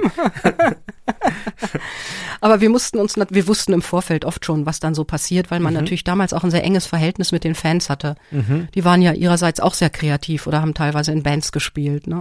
Das war eben eine sehr bunte Szene. Und ähm, ja, also wie gesagt, ich kann mich an nicht wirklich schlimme, schlechte Sachen erinnern. Gegen Ende, als wir dann so dark wurden und dann eben auch gemerkt haben, die Platten wurden nicht mehr so gut verkauft, da wurden es einfach, wurde, war auch etwas weniger Publikum. Mhm, mhm. Ja, ich glaube, manchmal hat Musik oder so musikalische Richtungen haben ihre Hochzeit und dann wird's wieder etwas weniger und dann vielleicht wieder etwas mehr. Aber so richtige Zeitgeist-Sachen, die haben immer so eine bestimmte Dauer. Mhm. Und vielleicht so fünf Jahre. Mhm. Und dann kommt wieder irgendwas Neues. Mhm. Und ich freue mich immer, wenn Jugendliche für sich was finden, eine eigene Musikrichtung, ähm, wo sie sagen, so, das ist meins. Ja. Weil diese Sache mit dieser späten Geburt, was Ja. du sagtest, Ja. das hatte ich damals so empfunden bei dieser ganzen Hippie-Geschichte, Mhm, mhm. Pink Floyd und Mhm. so. Und ähm, ich habe immer gedacht, ich bin zu spät geboren irgendwie. Das ist ja teilweise wirklich tolle Musik, aber ja, ich, ich irgendwie habe ich gar keinen Bezug mehr dazu, weil die, die sind alle schon so alt und die rauchen jetzt alle ihre Drogen und und und wenn die auftreten, dann sind da Absperrgitter hunderte von Metern und man Ja. kommt überhaupt nicht an die Band ran. Das ist Ja. alles so weit weg. Ja, und äh, dann hatte ich das große Glück, eben eine, äh, eine eigene Band zu haben und eben Musik zu machen und genau zur richtigen Zeit am richtigen Ort quasi zu sein. Obwohl schon damals alle gesagt haben, ach, eigentlich ist Punk schon vorbei. Die Sex, Sid Vicious hatte sich ja dann blöderweise auch noch umgebracht und Mhm. Mhm. irgendwie. Aber es war eben nicht vorbei. Es kam Neues daraus und Mhm. es entsteht eben immer wieder Neues aus dem Alten. Oh Gott, ich höre mich wirklich an wie ein Philosoph, Ja. wie eine Philosophin. Ja, nein, aber dieses, das ist ganz wichtig. Mhm. Und wie war es denn dann, äh, als ihr euch auflöstet? Hat, ha- hast du die Bühne und das Musikmachen dann nicht äh, sehr vermisst oder war es Ja, durch jetzt die neue, dadurch, dass du Kinder bekommen hast? neue Herausforderungen. Mhm, Dadurch, dass mhm. ich arbeiten musste, mein Geld verdienen musste, meine Tochter hatte, habe ich überhaupt gar keine Zeit gehabt, darüber nachzudenken, ob ich die Bühne oder den Gesang vermisse. Mhm. Ich hatte dann später, war ich äh, in Hannover, habe ich da in der Wirtschaft gearbeitet. Also ähm, da haben wir dann, wir hatten 650 Mitarbeiter, waren wir da und da haben wir eine Band gegründet. da war ich Mhm. Aha. natürlich die Sängerin, also noch eine Sängerin hatten wir auch, aber immerhin zu zweit. Genau, und da haben wir dann irgendwelche Coversongs gespielt und die hatten ja alle überhaupt keine Ahnung von meinem Vorleben Ja. und haben mich dann immer gefragt, sag mal, Annette, bist du irgendwie schon mal aufgetreten? also das war, als wir dann so irgendwie auf so Abenden für die Firma gespielt Ja. haben, das war so lustig. Aber da habe ich gemerkt, Mensch, das packt dich und das ist, äh, es ist immer wieder da und es kommt immer wieder hoch und auch Mhm. dieses Kreative. Mhm. Ja, und dann kam einmal 2005 Bloody Dead and Sexy, das war eine Gothic-Gruppe. Ja. Das waren Freunde, Die haben Monstertanz gecovert. die haben Monster-Tanz gecovert. Sing, ein, ein Stück auf Ja. eurer dritten LP. Genau. Und das hat mir auch so unglaublich Spaß gemacht. Mit- Da stehen wir auch immer noch so in Kontakt. Die sind Ja. einfach echt super nett. Ja, und dann habe ich natürlich auch weiter klassischen Gesang gemacht. Mhm. So. Aber so eine ganz andere Richtung. Und welche? Wie? Obwohl, wenn ich so sage, ganz andere Richtung, ja, es war Liedgesang. Mhm. Und das kennt man aus der Romantik, Mhm. Schumann zum Beispiel. Mhm. Mhm. Und dieser Liedgesang, da gibt's eigentlich ja nur zwei Protagonisten, wenn ich das so sagen darf. Da gibt's die Stimme und es gibt das Klavier. Ja. Und beide unterhalten sich Mhm. miteinander. Was damals für die Zeit auch was ganz Besonderes Mhm. war, weil eigentlich spielte das Klavier irgendeine Begleitung, aber da kommuniziert es praktisch mit der Stimme. Und das fand ich faszinierend. Und äh, da habe ich dann so privat halt ähm, zwei, drei Jahre nochmal Unterricht genommen Ja. und äh, fand das, fand das sehr, sehr schön. Hast du in dem Bereich auch mal Aufnahmen gemacht? Ah, die würde ich dir jetzt aber nicht geben. Ah, aber es gibt, es gibt das aber nicht, per- veröffentlicht. n- äh, nee, das waren jetzt keine, also keine Veröffentlichungen, sondern Mhm. da hat mal einer live äh, mitgefilmt. ja, ne, als also ich du hast da, schon Auftritte. ja, wir haben gemacht. dann so kleine Mhm. Auftritte Mhm. in Münster gemacht. Ne? Klar, ich hatte, war äh, so- Sopran, dann hatte ich Mhm. eine Mezzosopranistin Mhm. und ähm, dann haben wir ab und zu Auftritte gemacht in Münster. Ah, das ist ja gut für alle Hansaplast-Fans, das zu wissen. Ja, das ist vielleicht. Hey. Und wie ist es denn im, im Bereich der Popmusik? Äh, Beobachtest du interessiert, was so passiert im popmusikalischen Bereich oder Ja, weniger? Ich, doch, es interessiert mich total. Aber ich bin sicher auch geprägt durch meine Töchter, die mir immer alles Mögliche dann vorspielen. Ja. Und ich sage dann immer gut oder das finde ich nicht so gut. Oder ja, wir haben auch über diese Rap-Texte gestritten, ne? Mhm. weil ich natürlich auch gerade meiner Jüngsten, die hier diesen österreichischen Young Huan, Mhm. ne, findet sie irgendwie ganz toll. Und dann Ja, ich, ich tatsächlich auch. ich bin, ich, ich mag, ich mag wirklich, Mhm. Rap ist einfach nicht so, ist nicht so mein, mein Ding im Grunde, Mhm, aber mhm. Man kann sich bestimmt auch über einige Texte von, von ihm streiten, aber ich finde, ich finde, der hat einen unge, ungemein punkigen Zugang Ansatz, zur Kunst. Ne? Genau. Ja, sein Ansatz mhm. ist wirklich, es ist ja.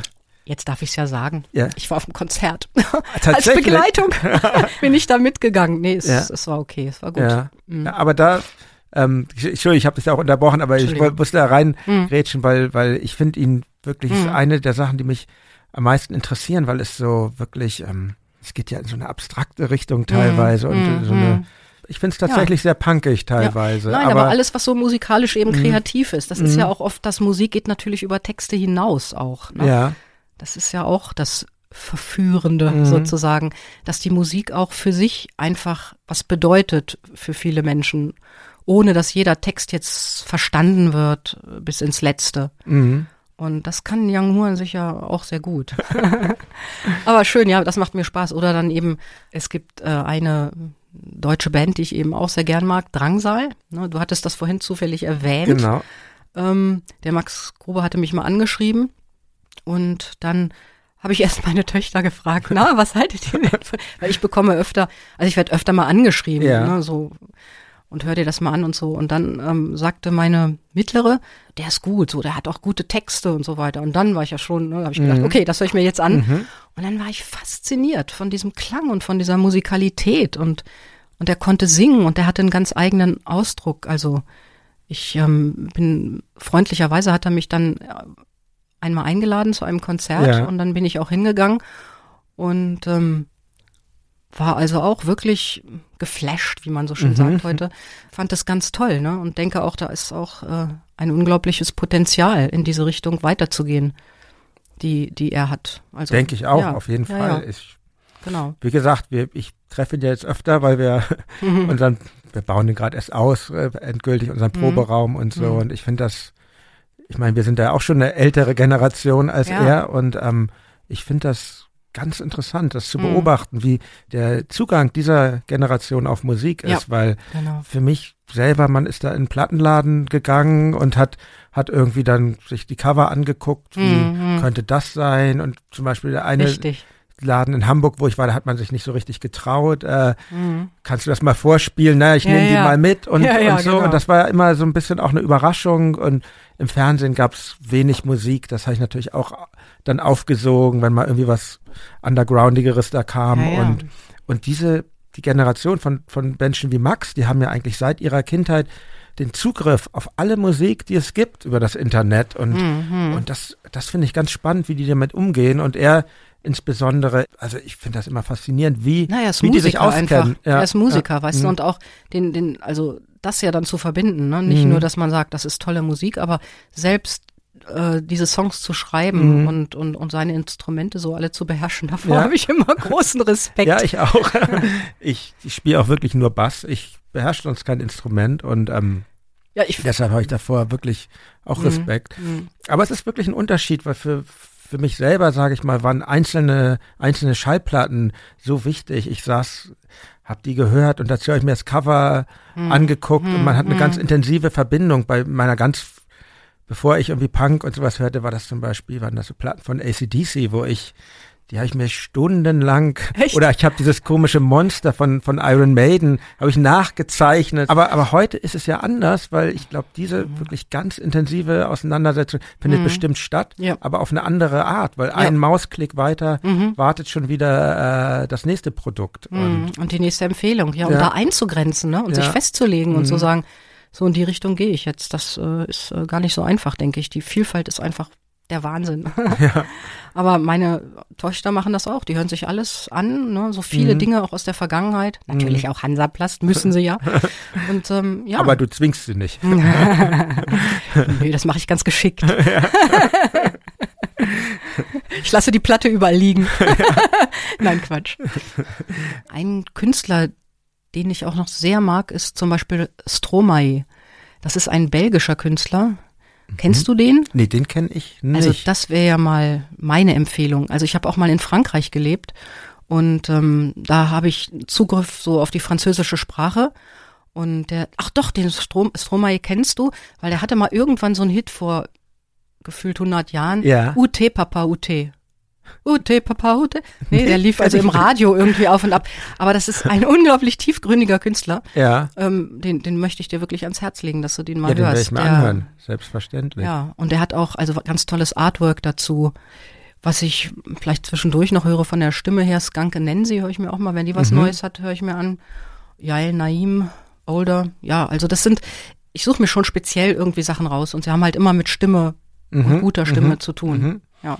Und gibt es, gibt es auch Sachen im Punk-Bereich, die dich heute noch interessieren? Weil die interessanterweise die Punkmusik existiert ja als Genre. Ich würde mal sagen, nicht unbedingt als Bewegung, aber als Genre, Als Genre weiter. ich und, auch sagen. und gibt es, gibt es da was oder ist das nicht so dein Fall?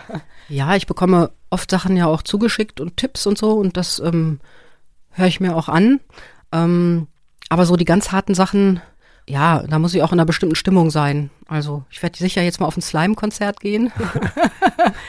und äh, da freue ich mich auch schon drauf. Und dann gibt's halt hier feine Sahne Fischfilet und Pasco, die ja auch ihre politischen Haltung sehr vertreten, was ich auch gut finde. Mhm. Also ich finde das eben nach wie vor gut, wenn ähm, ja Leute diese Art von von Punk machen, weil das ist halt der Zutritt auch zu einer zu einer gewissen Haltung zur Gesellschaft, zu einer kritischen Haltung zur Gesellschaft. Und das finde ich nach wie vor total wichtig, dass man weiß, wo man steht und äh, wo man sich hinbewegen will. Jetzt mal alle Fehler, wie gesagt, mit eingeschlossen, die man so macht in seiner Jugend. Mhm. Aber für mich ist, äh, das bedeutet Punk nach wie vor, dieses, ähm, ja, so eine kritische Haltung zur Gesellschaft, um es jetzt Mhm. mal so zu sagen. Und was ich äh, richtig super finde, hier die toten Crackhuren im Kofferraum, der Name, der war schon mal der Hammer.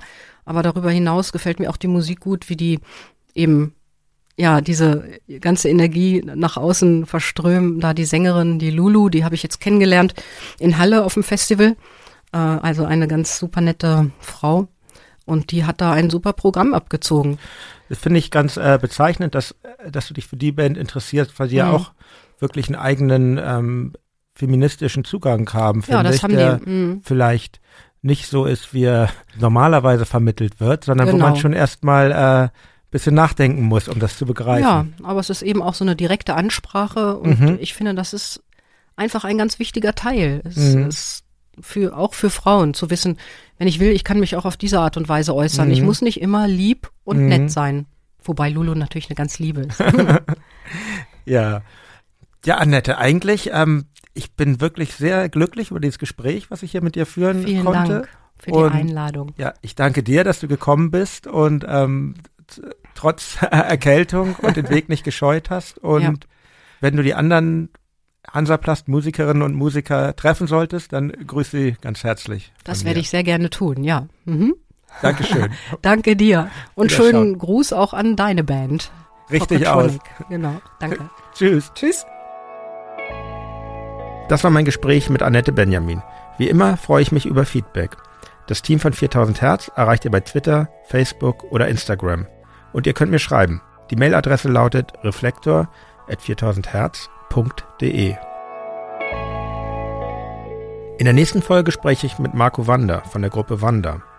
mein Lebensglück hängt total davon ab, ob ich ein gutes Lied geschrieben habe.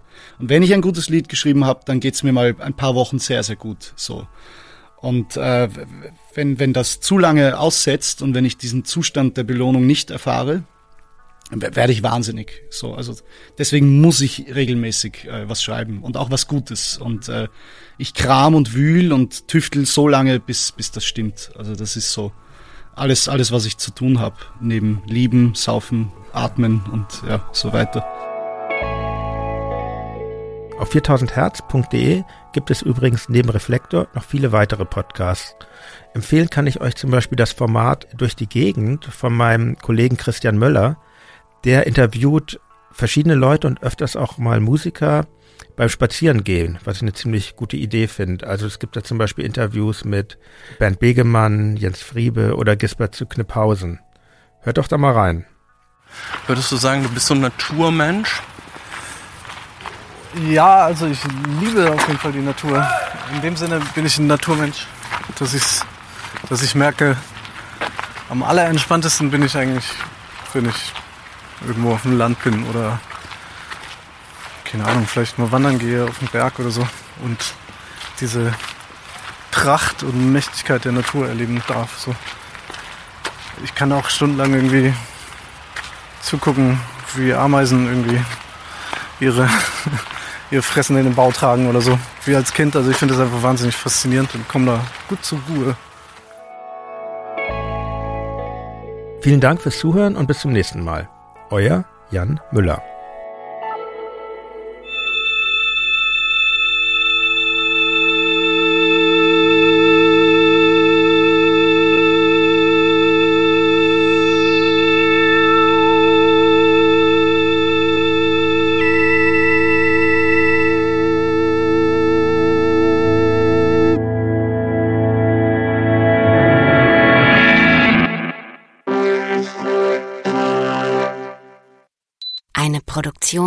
Von 4000 Hertz.